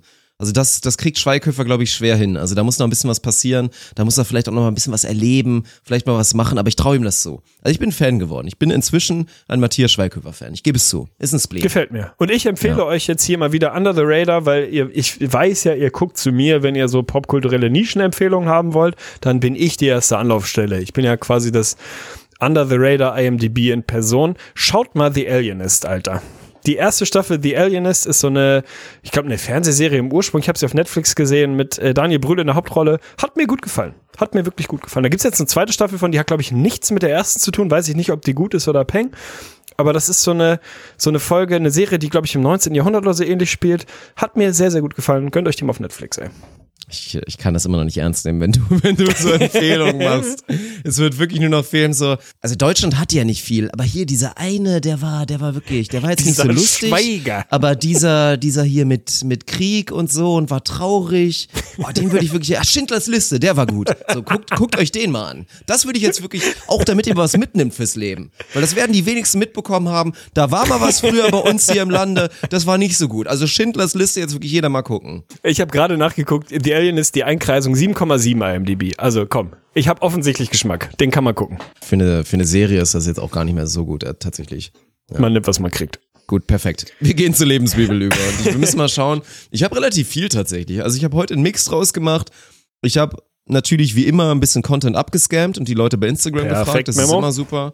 Ich find's immer noch schockierend, wie viele von euch das System nicht verstanden haben. Also, es ist wirklich krass, wie man jetzt einfach immer so allgemeine so, ja, haut doch mal Tipps zu X raus. Oder dann kommen entweder oder Fragen. Das ist eine Lebensbibel. Es soll im Prinzip immer so von 0 bis 10 oder es soll skalierbar sein. Man soll am Ende eine finite Antwort geben, was in dem Fall richtig ist. Das ist das Prinzip von der Lirum Larum Lebensbibel. Die Beispiele, die wir jetzt nehmen, die es durchgeschafft haben, durch von unten nach oben, durch den Köcher durch, die werden euch das auch wieder zeigen. Von daher nervt mich jetzt bitte nicht immer mit diesen Scheiß, mit diesen Scheiß Antworten, die einfach wirklich gar nichts bringen. Meine Fresse nochmal. Ja. Und es waren relativ viele. Ich habe ein paar einfach straight übernommen, ein paar sind mir, habe ich mich inspirieren lassen, habe die umgeändert und ein paar sind auch einfach wirklich komplett von mir. Wir haben relativ Okay, bevor viele, du anfängst, nicht, ja. Bevor du anfängst, eine Sache muss ich, äh, wobei korrigieren darf man eigentlich nicht, aber ich möchte es nochmal einfangen, um mich vielleicht auch nochmal ein bisschen nahbarer für euch zu machen als CEO. Du hast mich in der vorletzten Folge, glaube ich, gefragt, wie viele Blätter Klopapier man pro, äh, pro Abwischung benutzt. Ich habe mich hinreißen lassen, acht zu sagen, das war impulsiv. Ich habe in den Wochen danach mal ein bisschen nachge, äh, nachgeschaut und mal ein bisschen drauf geachtet und muss sagen, fünf bis sechs ist die korrekte Antwort. Wir schauen mal, wie wir das in dem Buch verarbeiten werden. Das ist okay. Da kann man immer noch ein bisschen, ey, so ein, so ein Stornobereich, also ich finde, muss sein. ich finde, man muss immer zu seiner ursprünglichen Antwort stehen. Also das muss dann auch. auch in der Bibel dann da stehen, bloß dann steht da halt ein Asterix oder Update oder wie man das dann nennt hier, Edit, Edited Version, keine Ahnung. Und dann kommt halt dein Take, dass du festgestellt hast, dass du vorher nicht genau wusstest, was du wirklich gemacht hast. Das ist in Ordnung. Aber man muss sich der Verantwortung, wie gesagt, bewusst sein, alles, was hier gesagt wird, sei es, dass es auch kein Problem ist, als 59-Jähriger einfach mal eine 17-Jährige Wir zu gehen ficken. rein, wir gehen So, rein. dann fangen wir jetzt mal an mit einem Klassiker. Es gibt Leute, die sind sehr reinlich. Ich fand bei dir in deiner Hipsterbude sah es eigentlich immer so ganz aufgeräumt aus und war eigentlich auch, also bist eher ein reinlicher Mensch, würde ich mal behaupten. Von daher, aus deiner Sicht, viele wollen es natürlich wissen, wie oft sollte man im Monat saugen? Den guten alten Staubsauger rausholen. Also Punkt eins. Ich finde es gut, dass ich offensichtlich die Fähigkeit habe, den Anschein zu erwecken, dass ich ein reinlicher Typ sein, sei, ohne dass ich es tatsächlich bin. Das ist eine meiner größeren Qualitäten, weil ich Ja, bin so dieser, ich bin der Klassiker-Typ. Ich sauge halt genau da, wo ich hinkomme, ohne dass ich ein einziges Möbelstück bewegen muss. Und das ist natürlich die richtige Maßgabe beim Saugen. Man saugt natürlich nicht immer unter dem Sofa oder hinterm Schreibtisch. Du saugst da, wo der Sauger hinkommt, ohne dass du was machen musst. Du hebst den Teppich natürlich nicht hoch, nicht jedes Mal. Machst du einfach nicht. Macht kein Mensch. Sondern du saugst einmal oberflächlich so. Das macht man einmal die Woche. Und das ist auch die, die korrekte Antwort. Einmal die Woche saugt man alle frei zugänglichen Flächen. So, wenn ihr es clever macht, dann dauert das in einer Wohnung von, ich habe so Mitte 50 Quadratmeter, da bist du dann unter 10 Minuten durch mit. Weil du natürlich auch nicht jedes Mal dann die Decken, Ecken und so einen Scheiß saugst und so.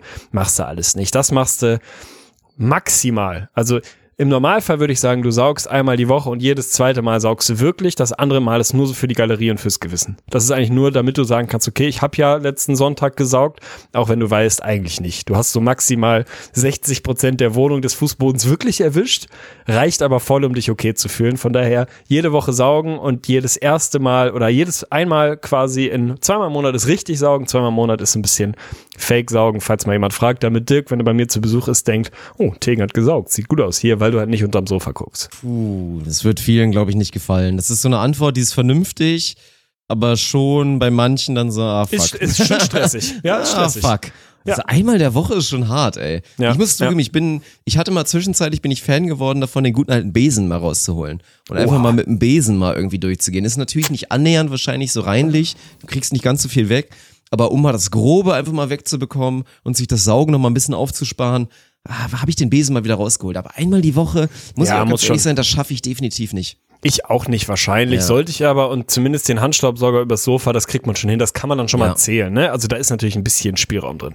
Ja, so, und jetzt kommen wir zu den großen Klassikern. Wir waren eben lange bei Filmen und wenn dann auch irgendwann mal wieder die Kinos offen haben, ist es bei vielen so ein Ding, die einen holen sich dann wirklich das gute alte Popcorn oder trinken dann vielleicht auch lieber ein Bierchen. Bei manchen ist es dann auch immer, die nutzen dann immer die Chance, sich diesen Mini-Becher für 38 Euro Ben Jerry's oder irgend sowas zu holen. Aber es geht so um die klassischen Dinge, die man macht, wenn man halt an Ort X ist. Und wir reden von Ikea und da kann es natürlich nur eine Sache geben, weil es hat sich durchgesetzt und auch vollkommen zurecht. Und ich finde es auch schön, dass die Frage inzwischen global und für alle Antwort beantwortbar ist, weil es gibt ja auch inzwischen die Veggie-Hotdogs, die auch vegan sind tatsächlich. Und von daher die Frage, wenn man zu Ikea geht, wie viele Hotdogs sind bei einem Besuch Pflicht? Boah, das ist natürlich schwierig, weil oh, ey, es gibt halt so viele unterschiedliche Leute und Situationen, in denen man da ist. Also Punkt eins, zwei, na drei Sachen dazu. Punkt eins, niemand von euch sollte noch diese Köttbullar essen. Punkt zwei, Ja, ja, ja. niemand von euch sollte sich einen drauf runterholen, dass er weiß, dass es Schöttbullar auf Schwedisch Oh heißt und nicht Gott. Köttbullar, Alter. Fickt euch. Dann musst du jetzt aber auch aufhören, Jefer zu sagen. Ja, okay, fair. Gut. Sehe ich ein. Okay, GW. Sagen wir GW. Ein schönes Besser französisches GW. Also, ey, das interessiert keinen, dass ihr wisst, dass es Schöttbullar heißt und ihr macht euch nur zum Lelek, wenn ihr das sagt und damit zeigt, dass ihr es wisst, dass es so heißt. Lasst es einfach bleiben, geht convenient, sagt Köttbullar. Vor allem dann geh mal zu Bescheid, Regina, die da gerade steht, bei ihrer, bei ihrer halben Schicht für die 450 Euro und frag mal nach, ob du eine Portion gerne bekommen kannst. Was meinst du, wie die dich anguckt, Alter? Ja, wenn sie eine gute ist, gibt sie dir so eine richtig akkurat durchgezogene Rückhand aufs linke Wangenohr. So, das würde mir gefallen. Ey, und ansonsten natürlich geht man dahin, um bei Ikea Hotdogs zu essen. Ich weiß gar nicht, ob die immer noch nur einen Euro. Ich glaube, die haben mal angezogen auf 1,50 pro Stück. Ne? Das ist die sind teurer irgendwann geworden, mal ein bisschen Man holt ja eh immer oft auch das Paket, wo dann zumindest mal ein Getränk dabei ist, weil du kannst auch nicht dir irgendwie zwei, drei, vier Hotdogs reintanken, ohne was zu trinken. Aber ja, es ist trotzdem Ja, auch also die- günstig. Also die, die Hotdogs gehören zu so einem Antwort- günstigen Ding. Das stimmt. Die korrekte Antwort ist natürlich Minimum drei. Also nach oben keine Grenze. Da könnt ihr von mir aus könnt ihr euch zwölf Dinger gönnen. Drei sind Pflicht, runter lohnt's irgendwie nicht. Drei sind aber schon noch so, dass du zwei in die eine Hand nehmen kannst, den einen in die andere Hand und du schaffst es quasi noch an diesen Pumpstationen vorbeizugehen und dir da alles reinzupumpen, was du haben Oh ja, willst, ohne dass wollte du ich dich gerade fragen. musst. Bist du so Alter, ein Typ?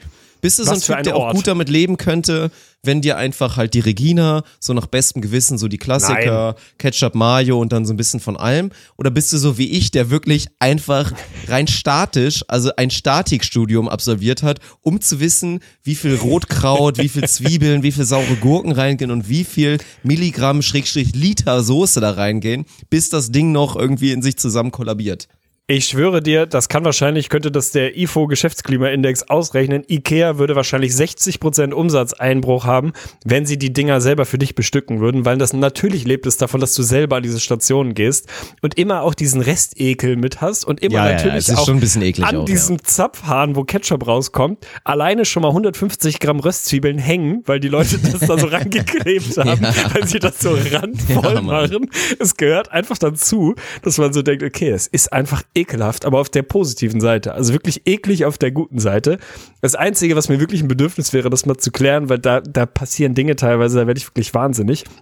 Wenn ich nochmal sehe, dass ein Mensch dahin geht und sich erst Röstzwiebeln reinmacht und dann Soße, dann raste ich aus. Also nehmt doch bitte die richtige Reihenfolge, in der ihr solche Dinge da reintut und die geht natürlich nach Statik. Die Dinge müssen aneinander haften und vernünftig funktionieren. Also erst die sauren Gurken da rein, die packst du nicht oben rauf, Mann. Wenn ich so Leute sehe, die versuchen so einen Hotdog zu essen, eine dieser sauren Gurken hängt so am linken Augenrand, die andere klebt so auf der Nase, dann haben sie irgendwie 20 Gramm Röstzwiebeln im Mund, denkst du, mach es doch einfach vernünftig, sodass die Dinge aneinander kleben. Ey, da hat sich doch jemand was bei gedacht, dass einfach Röstzwiebeln in Soße festhängen und dann nicht mehr runterfallen. Aber da bin ich wirklich wahnsinnig. Ey, dieses, dann gehen die da hin, dann haben sie das Ding komplett voll. 200 Gramm Ketchup, 100 Gramm Senf und dann gehen sie hin, packen sich so ein halbes Kilo Röstzwiebeln rauf und legen dann oben rauf diese Gewürzgurken. Es kann nicht funktionieren, Mann. Denkt halt vorher drüber nach. Ja, man muss, man muss irgendwann mal so einen Reißverschluss entwickeln oder so. Aber dann,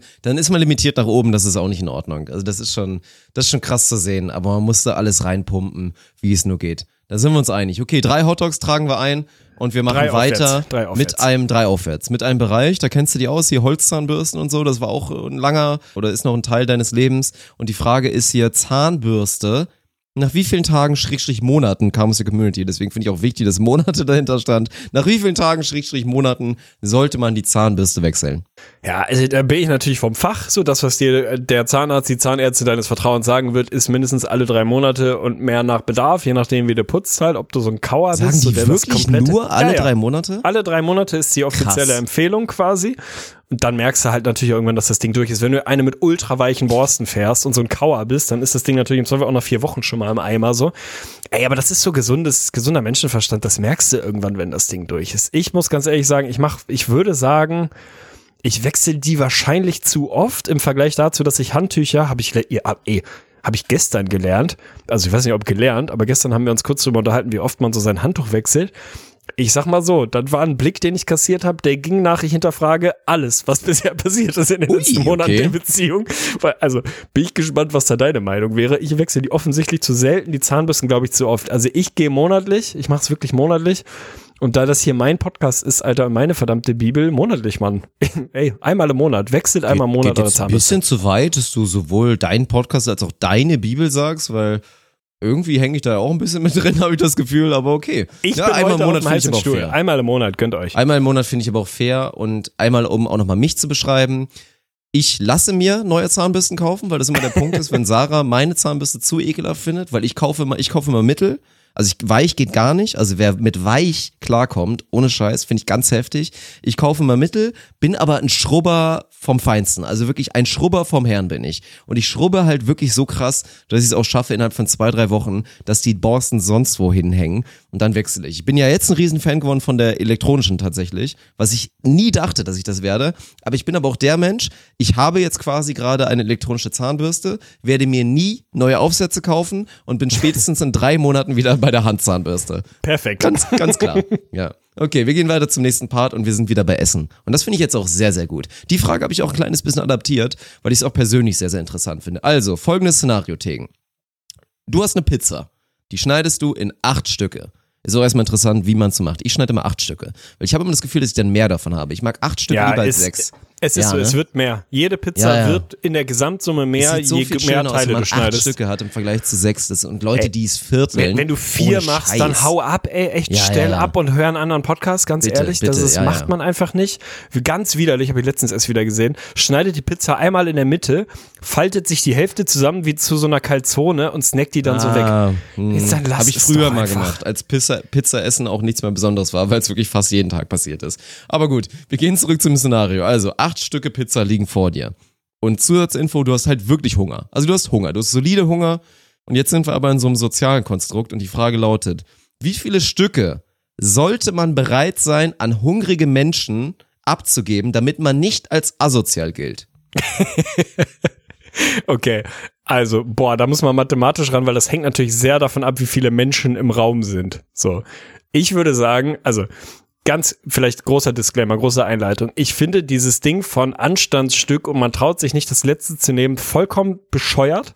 Einer muss es machen, sei einfach derjenige, der mit Würde einfach das letzte Stück wegsnackt und von allen anderen angeguckt wird wie, oh, ja, gut. Ist ja schon ein bisschen asozial, Klammer auf. aber auch beneidenswert, dass er es einfach durchzieht, weil ich hätte es auch gern gegessen, habe mich nur nicht getraut.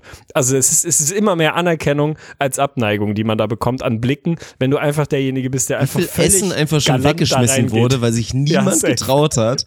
Obwohl es gibt immer einen Asozialen, dem am Ende wirklich alles scheißegal ist, der alle Reste nochmal kurz wegsnackt. Ja, perfekt. Die richtige Antwort ist natürlich eins pro Person. So, also wir gehen mal davon aus, dass irgendwie Ey, wie, wie, wie, wie, wie, warte, warte, ein warte. Stück pro Person, ja, aber die wie viele gibst du denn insgesamt ab? Bist du wahnsinnig? wenn da, ey, wenn du da, wenn du da sitzt, ihr seid zu sechst, alle sechs Ich Personen. erinnere haben dich daran, du hast Hunger. Du Ja. sitzt da mit, du sitzt da mit fünf anderen Menschen. Ja. Willst du mir Wenn jetzt ernsthaft sagen, Hunger dass du haben, dann ja. jeweils ein Stück Ja, abgibst? ja, wenn Oh die mein alle Gott, das Hunger kann ich so haben nicht stehen lassen. alle, Oh ey, mein Gott. das- Ich bin hier heute dran, Alter. Wenn Dann das fängst du an Szenario rumzuschreien und sagst, dass sie eine Pizza kaufen sollen, Mann. Okay, du machst es wie jeder normale Mensch und wirst cholerisch und beleidigend. Hallo.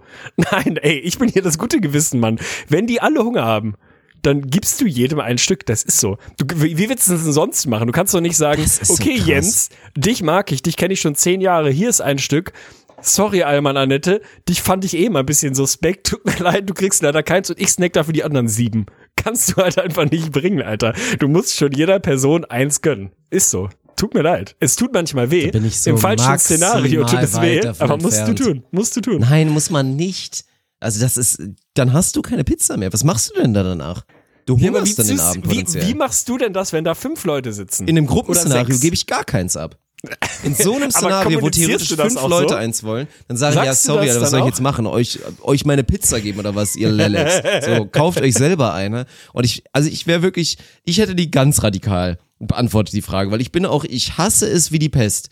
Also es gibt ja viele Sachen, aber dieses, kann ich mal einen Schluck von deinem Bier haben? Kann ich vielleicht mal deine Pizza probieren? In einem Szenario, wo du ganz genau weißt, die Person will, hat einfach nur Bock auf auch ein Bier oder auch eine Pizza. Das funktioniert halt einfach nicht. So, dann bin ich eher derjenige, der dann auch in so einem Kiosk-Szenario, ich kaufe mir irgendwo draußen in Köln, kaufe ich mir, kaufe ich mir ein Bier, so, und dann kommt jemand und sagt, Sarah snackt sich gerade ernsthaft in diesem Moment einen Schluck von meinem Bier, ne? Ich bin kurz vom, kurz vom Durchdrehen. Dann bin ich lieber, da bin ich kurz davor zu sagen, ich kaufe dir jetzt ein Bier, damit du jetzt nicht anfängst, einen Schluck von mir zu wollen. Etwas, was keinen Sinn macht. Also ich, ey, finde ich okay. Wir dürfen uns auch mal uneinig sein. Bei mir ist das halt tatsächlich so und das ist, also das ist ein bisschen traurig. Ich finde das, es ist eine Eigenschaft an mir, die ich manchmal mag, die ich manchmal auch zutiefst abstoßend und unangenehm finde. Wenn da acht Personen in dem Raum wären und jede hätte Bock auf ein Stück Pizza, gäbe, gäbe es ein Szenario, in dem ich nichts von meiner Pizza esse und einfach Ja, jeder das- das anderen Person ein Stück gebe und dann da sitze und sag, ja gut, dann dann ist es jetzt halt so. Dafür haben alle anderen, heftig. was total sinnlos ist, weil dann sind halt alle anderen ein Prozent satter als vorher, statt dass einer so richtig satt ist, weißt du? Also es, es macht ja auch einfach überhaupt keinen Sinn, aber da, da kann ich nicht anders, da kann ich nicht aus meiner Haut. Also jeder Person, die nett drum bittet, müsst ihr bitte ein Stück Pizza geben. Tut mir leid, Boys und Girls. Ja, ihr werdet in der Lebensbibel dann meinen Zusatz dazu finden, der euch dann vielleicht das Gewissen wieder reinwäscht. Also macht euch keine Sorgen, Chat. So, wir gehen weiter. Wir machen noch, wir machen noch drei Sachen. Ich habe theoretisch noch mehr, aber wir machen noch drei. Dann heben wir uns die anderen guten Sachen auch fürs nächste Mal auf. Das ist auch geil, finde ich auch immer, dass wenn ich das dann von den von den Usern, von unseren Hörern und Fans, Haben wenn ich wir das dann da User? durchlese. Nein, wir User, User? war echt ein schlechtes Wort. Deswegen. Nee, ich finde das total gut. Nee, nee, nee, ich möchte das gerne etablieren. Oh, User, so Unsere wie User Fixer, und so, Userinnen. Ne? Die wirklich Unsere jetzt User. wieder nach zwei Wochen Pause, nachdem ich es wieder versprochen hatte, das Ding wie den goldenen Schuss sich jetzt einfach mal kurz setzen, die Episode hier. User. Das finde ich, das find ich in dem Sinne User. sehr, sehr gut. Ah, gefällt Aber mir. geil finde ich dann halt immer, wenn ich dann die Vorschläge sehe und dann mir so denke, hm, ja, den nehme ich jetzt nicht für die Episode, weil da sehe ich mich schon eher am Antworten. so dieses egozentrische, ja, ich glaube schon, dass ich da definitiv die bessere Antwort gebe. So den, den muss ich für mich aufsparen. Den Gedanken hatte ich noch nicht, aber werde ich ab sofort berücksichtigen bei der Frageauswahl. Äh, perfekt, Digga. Okay, drei Sachen machen wir noch. Und wir fangen bei der ersten an. Das finde ich auch sehr interessant, weil es gibt sehr unterschiedliche Philosophien. Ich bin da wahrscheinlich wieder am anderen Ende ein Hardliner. Ich bin gespannt, an welchem Ende des Spektrums du bist. ab wie vielen, und jetzt steht in Anführungsstrichen, ich mache sie auch gerade nochmal ganz wichtig, echten Freunden, nicht irgendwie Bekanntschaften, Studi-Freunden, die man so ein bisschen aus dem ersten Semester kennt, ab wie vielen echten Freunden, wenn man wirklich sagen würde, ja, das ist ein richtiger, echter Freund von mir, ist man ein Freundschaftsmessi? Ey, das Wort erstens habe ich noch nie gehört, Freundschaftsmessi. Finde ich gut, finde ich sau schwierig, da eine korrekte Antwort zu geben. Muss ich kurz drüber nachdenken. Du musst die Zeit überbrücken. Vielleicht kannst du hier so ein bisschen Jeopardy-Musik einsingen oder so. Muss ich wirklich drüber nachdenken. Weil ich immer unterschätze, und das ist tatsächlich ja so ein Ding, die Tragweite dieser Antwort, die unterschätzen wir, glaube ich, beide noch. Weil wir wissen beide, dass sehr wahrscheinlich in, sagen wir mal, zwei Jahren 40 Prozent der deutschen Haushalte diese Bibel in sich irgendwie im Haushalt haben werden und halt Ja. das gesellschaftliche Leben maßgeblich von unseren Antworten beeinflusst werden wird und Leute da sitzen werden und sagen werden, so, ich habe jetzt hier 16 Freunde, ich schlag mal eben nach unter F wie Freundschaft, oha, da schaffen drei auf jeden Fall den Cut nicht mehr, jetzt muss ich mal durchsortieren und dann mal Robin anrufen geil und ihm sagen, denn, war eine gute Zeit, müsste? tut mir leid, aber du bist ab sofort nur noch Kumpel. Das möchte wir sind ich uns übrigens. einig, dass die Genau Ebene das Kumpel möchte ich. vor Freundschaft ist, ne? Also es gibt Kumpel und dann kommen Freunde. Oder? Also äh, es gibt so, Ja. gibt's noch was davor? Nee. Es gibt Kumpel, Fre ja, irgendwie so. Ey, Ja, bist du also, jemand, der sagt, das ist ein Bekannter von mir? Also ich sag schon immer noch so, das ist Bekannter ein ist schon Bekannter sehr von mir. abschätzig. Ja, weil ich dann aber auch bewusst so damit sagen will, das ist ein Bekannter von mir. Ich kenne den, ich kenne den auch vielleicht gar nicht so schlecht, aber ist halt kein Freund von mir. Ich finde es vollkommen fair, zu sagen, es ist ein Bekannter von mir. ja, fair. Ja, doch, stimmt. Bekannter ist wirklich so, ja, okay, wir- wir kennen uns im Sinne von, wenn du uns gegenüberstellst, so, dann wüssten wir, wer der andere ist. Aber ey, mehr ist da auch nicht. Nur, dass wir das mal festgehalten haben. So, ne? ähm, boah, finde ich schwierig. Wir, wir beide sind da ja sehr unterschiedlich. Ich pflege relativ, einen relativ großen sozialen Bekanntenkreis, sagen wir mal so, äh, mittlerweile auch deutlich reduziert als früher. Ich war früher echt so Rest in Peace, als man noch so Facebook-Freunde hatte. Also nicht, dass das viel mit Freundschaft zu tun hätte, aber war ich immer eher der Typ so 700 plus und du wahrscheinlich eher der so 120 Ausgewählte, was eigentlich wahrscheinlich der bessere Weg ist großer Disclaimer, ey, zu einer Freundschaft gehört, dass man sie pflegt, Mann. Und du kannst halt keine 25 Freundschaften eng pflegen, so wie ich eine Freundschaft definieren würde. Das geht nicht. Also so, ich, Das ist schon mal wichtig, dass wir das etablieren. Genau. Also egal, Also wie ich- sehr wir beieinander sind, ja. ich fasse den Begriff relativ eng, so. Und nicht jeder, der kein Freund von mir ist, das heißt nicht automatisch, dass ich dich nicht total gerne haben kann. Aber das Genau. ist was anderes als Genau. eine Freundschaft. Es gibt Leute, die mag ich wahnsinnig gerne, wo ich sagen würde, 10 von 10 Personen ist aber ak kein aktiver Freund, Ja, Freundin von mir, 100%. weil wir die Zeit nicht haben, eine Freundschaft zu pflegen, uns regelmäßig zu sehen, uns auszutauschen, uns in der Welt des anderen am Leben teilhaben zu lassen und so weiter und so fort. Deswegen, ey, nur weil ihr keine Freunde dann in dem Fall seid oder die Zahl relativ klein ist, das ist nicht schlimm. Ey, ich würde, rein emotional würde ich sagen, ich habe bestimmt 15 bis 20 Freunde. Das geht aber eigentlich gegen diese Definition, die ich da selber setzen würde, weißt du? So Kumpel Mhm. habe ich wahrscheinlich 50. Ich glaube, in dem Alter, in dem wir uns befinden, ist es schwierig, mehr als 10 echte, richtig Hätte ich jetzt ehrliche auch Freundschaften ungefähr zu so pflegen. gesagt, ja. Deswegen würde ich sagen, 10 ist die Antwort. Und nochmal, das heißt nicht, dass Person 11 nicht wahnsinnig toll sein kann. Aber, also man darf zweistellig gehen, aber maximal Ja. zehn, sagst du jetzt Ja, quasi. Wird am Ende da maximal stehen. zehn, zehn echte Freundschaften kriegt man hin, in dem, was ich für eine Freundschaft, also als Freundschaft definieren würde. So. Ja. Dazu gehört Arbeit, dazu gehört Zeit, dazu gehört Einfühlungsvermögen, dazu gehört Interesse und so weiter und so fort. Von daher zehn. Finde ich sehr, sehr, sehr, sehr gut. Weil in der Theorie finde ich auch gut, dass, also da bin ich auch bereit, meinen grünen Haken hinterzusetzen, weil ich dann weiß, vielleicht bei mir ist es im Zweifel vielleicht noch ein bisschen krasser. Ich merke auch gerade, dass ich es dann überhaupt nicht schaffe, annähernd diese Anzahl von Menschen zu pflegen, selbst wenn man es eigentlich gerne machen würde. Das ist ja auch dieser nächste Punkt, weil es dann wirklich auch ein bisschen schwer ist. Ich meine, viele reden dann immer aus ihrer eigenen Bubble und klar, die ersten vier Semester an der Uni sind so toll und es sind jetzt alles deine neuen besten Freunde, aber mit ein bisschen Abstand und ein bisschen mehr vielleicht, keine Ahnung, Lebenserfahrung, weiß man ja, dass sich das auch wieder irgendwann relativieren wird, so, ne? Und dass es dann auch schwer ist, mit diesen ganzen Menschen das genau, was du meinst, dann zu pflegen. Von daher finde ich, finde ich schön. Dachte ich kurz, dass du da ein bisschen versuchst, den, den easy way out zu nehmen, zu sagen, ja, komm, geht schon auch noch mehr. Ja, gefällt Nee, mir. aber also es ist, es tut mir ja selber weh, weil wenn du mich fragen Ja. würdest, wie viele Freunde habe ich, würde ich sagen, safe mehr als zehn. Und das sind alles Leute, die finde ich wahnsinnig, wahnsinnig toll. Und emotional ist das für mich ein Freund oder eine Freundin. Aber die eigenen Kriterien müssen da ja auch gelten. So. Und habe ich, wenn ich dann mit denen nur alle drei Jahre sporadisch Kontakt habe und dann ist es total toll, dann kann man sagen, es ist irgendwie eine Freundschaft, die sich über viele Jahre hält und so. Aber das, was ich meine mit einer echten, ehrlichen Freundschaft, funktioniert, glaube ich, einfach nicht mit mehr als zehn Leuten gleichzeitig. Das ist geil. Das ist geil. Okay, zwei haben wir noch. Vorletztes und ich habe es wirklich dieses Mal. Mein Gott, musste ich mir Mühe geben, diese ganzen Fragen. Wie oft in der Woche darf ich trinken, um nicht als Alkoholiker zu gelten? Wie viele Alle Bier am Tag sind okay? Also, es ist krass. Es sind wirklich, von, von den 100 Prozent der Fragen waren alleine diese beiden waren, glaube ich, 60 Prozent. Und dann kam noch viel, viel mehr zu trinken, zu Pipi Kaka. Und ich habe mir wirklich diesmal Mühe gegeben, es zu selektieren. Aber eine Sache haben wir jetzt zumindest zum Thema Alkohol. Und da bin ich gespannt, weil da sind wir uns auch wieder, glaube ich, uneinig. Weil du da ein bisschen, Oha. bisschen kulanter bist, sagen wir mal so, dass du die Spendierhosen eher mal an. Oh Ab ja. welchem Betrag gilt ein Bier für dich in einem Club- oder Bar-Szenario als zu teuer und du bist wirklich nicht mehr bereit, so viel auszugeben? Das ist schwierig. Das ist wirklich schwierig, weil ich da, also. Du bist sehr großer, bereit. Großer Disclaimer. Ich habe ein sehr gestörtes Verhältnis zum Thema Geld. Boah, weißt Sinne du, was dein teuerstes Bier aller Zeiten war? Ich denk- also dein ja, teuerstes alkoholisches ja, ja. Getränk? Und das weiß ich nicht. Teuerstes Bier, kann ich dir sagen, war in Oslo, hat ein schlapp, schlappe 12 Euro für 033 gekostet. das Aber tut so weh. Man muss dazu sagen. das ist eine Kiste, Mann. Das sind Ich, zwei muss, Kisten. Alter. ja, Mann. Man muss dazu sagen, ich habe es nicht bewusst, also ich wusste nicht, dass es das kostet, sondern ich war so dieser typische Touri, der irgendwie meiner damaligen Freundin noch ein Bier ausgegeben hat und dann sitzt du da und dann kommt irgendwann die Rechnung und dann ist es so, ja, 25 Euro bitte und du sagst noch so, sorry, ähm, muss, Ist muss da Fehler- Pfand drauf? Nee, nee, so wirklich, es muss ein Fehler sein. Die Rechnung war, glaube ich, für den Nachbartisch gedacht, weil da saßen irgendwie fünf Leute und guckst irgendwie nochmal auf, nee, nee, ist für euch. Und denkst so, Bruder, ich habe zwei Bier getrunken. Ja, ja, zwölf Bier, zwölf Euro pro Bier. Also umgerechnet, ne? War auf jeden Fall ein bisschen wild. Was ich eigentlich sagen wollte, ich bin da irgendwie, ich bin da ziemlich schmerzfrei. Also ich bin ein Ja, Mensch. weiß. Für mich gibt es quasi nur die Grundsatzfrage, möchte ich das Produkt, um das es gerade geht, in diesem Moment gerade haben und kann ich mir das leisten?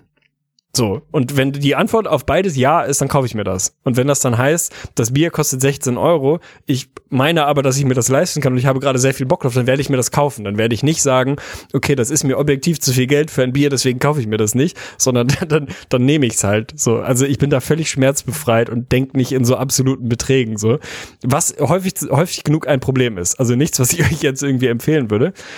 Es gibt natürlich, wenn du aus Hamburg kommst, dann bist du natürlich Kummer gewohnt, ne? Wenn du dich in den falschen Läden bewegst, so, so diese typische alte Eckkneipenkultur, wo ein 03, 04 Bier so 2,70 kostet, die gibt's noch und die möchte ich auch aktiv erhalten und da möchte ich meinen Beitrag leisten, indem ich da sehr viel, sehr, einen sehr hohen Anteil meines frei verfügbaren Einkommens investiere quasi. Das ist mir wichtig. So, aber natürlich gibt's auch die Clubs, wo du halt einfach, wo halt klar ist, du kaufst dir halt ein Bier und das kostet halt Betrag X so. Wenn wir jetzt von einem 033 Bier reden, weil ich rede jetzt nicht von einem 05er Hefeweizen, wer das trinkt, hat eh andere Probleme oder im besten Fall ein Bananenweizen Oh, oder so. Also ja, nee, Klupper haben wir gesagt, Klupper. Mittagessen Also oder irgendwas am Nachmittag draußen bei gutem Wetter, dann äh, bin ich da schon wieder drin, ehrlich gesagt. Aber gut, mach weiter. Ja, ey, also wenn ich ein 033 Bier kaufe, oh, Alter, die, wa- was war die, die genaue Frage, ab wann darf man es nicht mehr kaufen?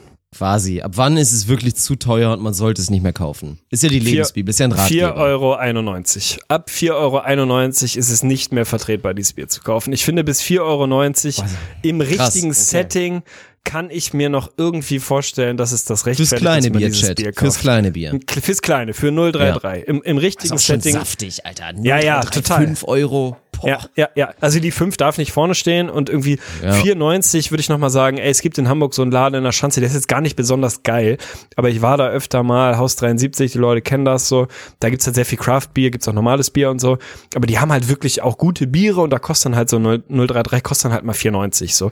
Da würde ich aber wirklich sagen, das ist es wert. So, das ist was Besonderes, das schmeckt ganz besonders, das ist natürlich auch nur so teuer, weil der Laden scheiß viel Pacht kostet, bla bla bla, gentrifiziert bis unters Dach, alles fein, so, aber da würde ich sagen, Betrag und Produkt stehen in einem okayen Verhältnis. So alles, was drüber geht, ist einfach krass. Also das ist auch was anderes als bei Wein. Bei Wein, wenn du mich gefragt hättest, ich bin da nicht vom Fach so, aber ich glaube, es gibt einen Case, dass eine Flasche Wein 500 Euro kosten darf und das halt auch okay Ja, ja. ist, weil das wirklich vom Bei Bier Erlebnis ist halt, es halt total anders, passt. Bei Bier ist es einfach nicht so. Irgendwann wird es nicht mehr so viel besser, dass es diesen Aufpreis rechtfertigt. Da zahlst du im Zweifel für Location und für du sitzt oben auf dem Himalaya und da kommt einer am Bauchladen vorbei und sagt, Bruder, ich bin hier 8000 Meter hochgelaufen, so. Das kostet jetzt 16 Euro das Bier. Da sehe ich einen Case, das kaufen zu wollen. Aber ey, an sich, unter normale Umstände ab 4,91 kauft was anderes. Ja, das finde ich sehr gut. Hätte ich gedacht, dass es anders losgeht. Und das ist, weiß ich nicht, hatten wir schon öfter mal drüber geredet. Du bist ja auch so einer, der am Flughafen dann sich gerne mal einen halben für sieben Euro Was kauft kostet, so. was kostet das Wasser? Neun Euro? Mir zwei, Bruder, ich hab Durst. Ja, so, und das mache ich halt nicht. Das kriege ich irgendwie nicht, gerade mit Bier. Halt so ein schönes Produkt, wo ich weiß, es gibt keine Berechtigung dafür, dass es so teuer sein sollte. Das kriege ich nicht immer mit meinem Gewissen. Und es liegt ja wirklich nicht daran, du kennst mich ja, ich bin ja kein geiziger Mensch. Nein, so. gar nicht. Aber da bin ich einfach in dem Sinne, weiß ich nicht, zu vernünftig, ich weiß es auch nicht. Gibt dann halt Ey. auch nur die Ausnahme. Also ich bin im Zweifel dann der, der sagt, ey komm, dann lass uns den Drecksladen noch einfach mal sparen. Wir gehen in einen, wo das Bier halt nicht so teuer ist. Aber wenn man mal wo ist und man will halt bewusst da sein, weil irgendwie, keine Ahnung, die Mucke so geil ist in dem Abend, dann ist es mir dann auch scheißegal, weil ich finde dann immer, dann da zu sein und kein Bier zu trinken, ist halt auch so eine Reduzierung deiner Lebensqualität in diesem Szenario. Dann ist mir auch scheißegal. Und dann zahle ich mal meinetwegen auch 20 Euro für zwei Bier so. Hey, ich glaube, wenn wir es schaffen, den Leuten 50% von deinem Ansatz und 50 von meinem mitzugeben, was dieses Thema angeht, dann bist du komplett am richtigen Ort. So, dann machst du alles und richtig. dafür weil ist die Lebensbibel halt auch da. Das Ja. ist das ist wirklich schön. Wir wissen ja auch, dass wir uns, wenn wir beide uns vereinen und so Dragon Ball Z mit die Average-Person von uns wäre Ja. einfach eine 10 von 10 Mann. Oh, Macht das wäre alles auch eine richtig. unterschätzt Macht grandiose. Person. Oh mein Gott. Ja, wenn, wenn wir auswählen könnten, welche Teile sie von wem bekommen. Sonst kann das auch ganz bitter laufen. Stell dir mal vor, the worst of, of both The of us zusammengenommen. Oh Gott, der Dann hast, schlimmste du, Mensch. dann hast du Uwe, der auch dabei ist und ganz schwierige Sachen erzählt. ey, dann müsste man auf jeden Fall auswählen. Aber wenn du das so baukastenmäßig bauen kannst, ey, dann glaube ich, Oh. Ja, kriegst ja. du was Gutes raus. Wenn du den Querschnitt an der richtigen Stelle mal links und rechts ansetzt, dann ist es, dann ist es auf jeden Fall eine gute Sache. Wie so Ey, eine da würde ich, wenn ich ihr wäre, würde ich da 20% an Shares von dieser Person auf jeden Fall kaufen. Das kann nur gut laufen. Da würde ich mit 80 reingehen, Alter. Das lohnt sich auf jeden Fall. Rein in die Olga letzte, letzte Sache für heute, letzte Sache. Wir gehen nochmal, finde ich auch interessant, weil du deckst beide Sachen ab. Ich eher weniger, deswegen geht die Frage zu dir.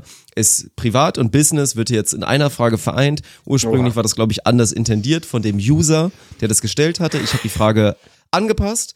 Und zwar, ab wann darf man jemanden morgens mit gutem Gewissen privat anrufen und bis wann darf man jemanden geschäftlich abends anrufen, Schrägstrich bis in die Nacht rein, ohne sich schlecht fühlen zu müssen? Oh Gott, ey. Also da fragt ihr Geschichten, ey. Also da müsste ich jetzt ja, eigentlich müsste ich jetzt mal nachfragen. Wir reden über so einen normalen Werktag, oder? Ja, wir also bist du einig- bereit, jetzt irgendwie Kumpel X, Bekannten X um 7.30 Uhr anzurufen? In die Richtung geht die Frage. Und bis wann darfst du mal so businessmäßig, oh, ich muss die eine Sache hier von meinem Vorgesetzten, muss ich halt schon noch wissen, kann ich den jetzt irgendwie 22.30 noch anrufen? In die Richtung geht die Frage. Boah, finde ich schwierig. Also wenn wir wirklich in einem privaten Szenario sind und du willst halt einen Kumpel anrufen und willst wissen, keine Ahnung, ey, kann ich deinen es geht nicht um haben? genau. Genau, es geht also um so Banalitäten Passwort eigentlich. oder keine Ahnung was. Wenn du es vor 10 machst, bist du ein Arschloch. So sag ich dir, wie es ist. Gut, 10, gut. 10 finde ich in Ordnung. Bei 10 ist so ein Ding, du musst ja ein bisschen mit dem, mit dem rechnen, was kann bei dem, was kann bei dem sein. Also wenn du jetzt weißt, der Mensch arbeitet im Schichtdienst, er ist um 7 ins Bett gegangen, wäre schon hart asozial, den um 10 anzurufen. So. Wenn wir im, in einem normalen Setting reden, würde ich sagen, selbst wenn der irgendwie frei hatte und den Abend vorher bis 4 in der Eckkneipe saß und sein ganzes Taschengeld investiert hat, dann muss die ihn halt um 10 an, dann muss er halt da durch. So, dann wird er halt einmal wach oder sie, ist dann okay, ist vielleicht ein bisschen sauer, ein bisschen grantig. Wer, wer nicht sein Handy auf lautlos oder Flugmodus stellt nachts, der hat dann eh Pech gehabt, so. Oder, also finde ich es auch ein bisschen Eigenverantwortung zu sagen, mein Telefon klingelt mich halt im Zweifel nicht wach morgens, wenn ich halt keinen Bock habe, angerufen zu werden, so. Da gibt's ja Möglichkeiten, zwingt dich ja keiner erreichbar zu sein. Also wir reden ja nicht über die Generation Festnetz. Hast du noch einen Festnetzanschluss? Nee, oder? Äh, in der Hast Theorie hätte ich, glaube ich, irgendwo? einen, aber nein, ich habe kein Telefon mehr. Ich bin nicht okay. wahnsinnig. Okay, also du kannst es ja vermeiden, wirklich angerufen zu werden, wenn du es willst. So, von daher finde ich die Latte schon okay. Um 10 kannst du machen. Das tut vielleicht mal weh, aber im Normalfall müsste das eigentlich durchgehen. Also ab, du kannst morgens privat ab 10 könnt ihr eure Leute anrufen. Bis wann geschäftlich? Alter, hängt natürlich extrem vom, von eurem Job ab und so dem, was wichtig ist und dem Verhältnis zu euren Vorgesetzten, Kollegen oder was auch immer. Äh, ich, also ich bin da altmodisch, ehrlich gesagt. Ich finde das eigentlich, eigentlich darfst du die gar nicht noch abends anrufen, wenn es nicht sein muss, so, wenn es kein Notfall ist. Also dann schreibst du halt vorher, ey, so kann, können wir noch mal kurz telefonieren, wäre noch mal wichtig und gibst, das finde ich eigentlich einen richtigen Ansatz, den Ball der anderen Person hinschieben, weißt du? Dann schreibst du halt per WhatsApp, du, falls du noch am Arbeiten bist und noch erreichbar bist oder es stressfrei ist, ich hätte noch was, wenn du Bock hast, dann ruf doch noch mal kurz zurück. Dann hat die andere Person die Option zu sagen, ja, will ich oder will ich nicht. So, ich sitze mit meiner Family am Abendbrottisch, habe ich gerade echt keinen Bock drauf, will ich nicht von gestört, gestört werden. oder es passt halt, ich liege eher auf dem Sofa, kann ich auch nochmal zurückrufen. Wenn ihr wirklich meint, anrufen zu müssen, 20.14 Uhr. 2015 Primetime Uh, ist Sense. Bevor der 20 Tatort losgeht. ja, du gehst noch so 2015 klassisch. ist, ist wirklich Sense. Es gibt noch Leute, die wirklich sagen, lineares Fernsehen 2015, ich will den Bachelor gucken und dabei will ich nicht gestört werden. So, Das muss einfach nicht sein. 20.14 Uhr könnt ihr anrufen, ansonsten bitte vertagt's auf morgen. Wir reden über Werktage. Ist okay. Dann haben wir jetzt da die finale Antwort. Ich werde es mir auch wirklich in dem Aspekt komplett sparen, da selber was zu sagen, weil ich finde, du deckst das eigentlich perfekt ab. Da nehmen wir mal die 100% von dir, was die Frage Perfekt. angeht. Ja. Ja, sehr schön. Dann war's schon wieder für heute. Dann haben wir ja zumindest in dem Sinne ein bisschen entschädigt, dass die Episode ein bisschen was länger war. Für den, ja, eigentlich mit die längste Lirum Larum Episode ever wahrscheinlich, ne? Stunde 20? Und auch eine sehr lange Pause. Und nochmal, die, die lag jetzt daran, dass du ausnahmsweise mal busy warst und es dann sehr schwer war. Ja, ist meiner. Ich will dir gar nicht den Ball. Nee, so meinte ich es gar Doch, nicht. doch, doch, nehme ich So meinte ich es gar nicht, aber es war schwer zu schedulen, weil dein Tagesablauf jetzt auch nicht wirklich planbar war, sondern sehr disruptiv. Immer mal wieder, jetzt musst du hier nochmal Ja, schnell und da nochmal schnell. Mistake Ging wieder halt gemacht, ne? Da wieder was zu sagen und wir gucken das nächste Mal. Stellt sie das immer so leicht vor. Ja, ich habe doch hier den Zwei-Stunden-Slot und Arne kannst doch dann bestimmt auch einrichten. Der ist ja auch im Homeoffice, in dem Zwei-Stunden-Slot dann Zeit zu haben. Und am Ende jeder wird's kennen, der da irgendwie annähernd die Lebenssituation nachvollziehen kann, dass im Zweifel immer irgendeine Scheiße dazwischen kommt. Das ist halt leider ärgerlich. Aber von daher, ich hoffe, euch hat's Spaß gemacht. Und jetzt ist ja die gute Nachricht, dass es zumindest ein bisschen mehr. Also jetzt verspreche ich alles. Jetzt Die. Lebenssituation sind so gesettelt wie noch nie. Wir machen sieben Episoden in den nächsten 13 Bis Tagen. Freitag. Let's go, Nein, Chat. Quatsch. Ja, irgendwie so. Also wir sehen uns, wir sehen uns irgendwie nächste Woche wieder. Ich wünsche euch noch eine schöne Restwoche. Schaut vorbei im Stream, wenn es da demnächst wieder vorbeiläuft. In Arnes Stream, wenn der Pokémon-Karten öffnet.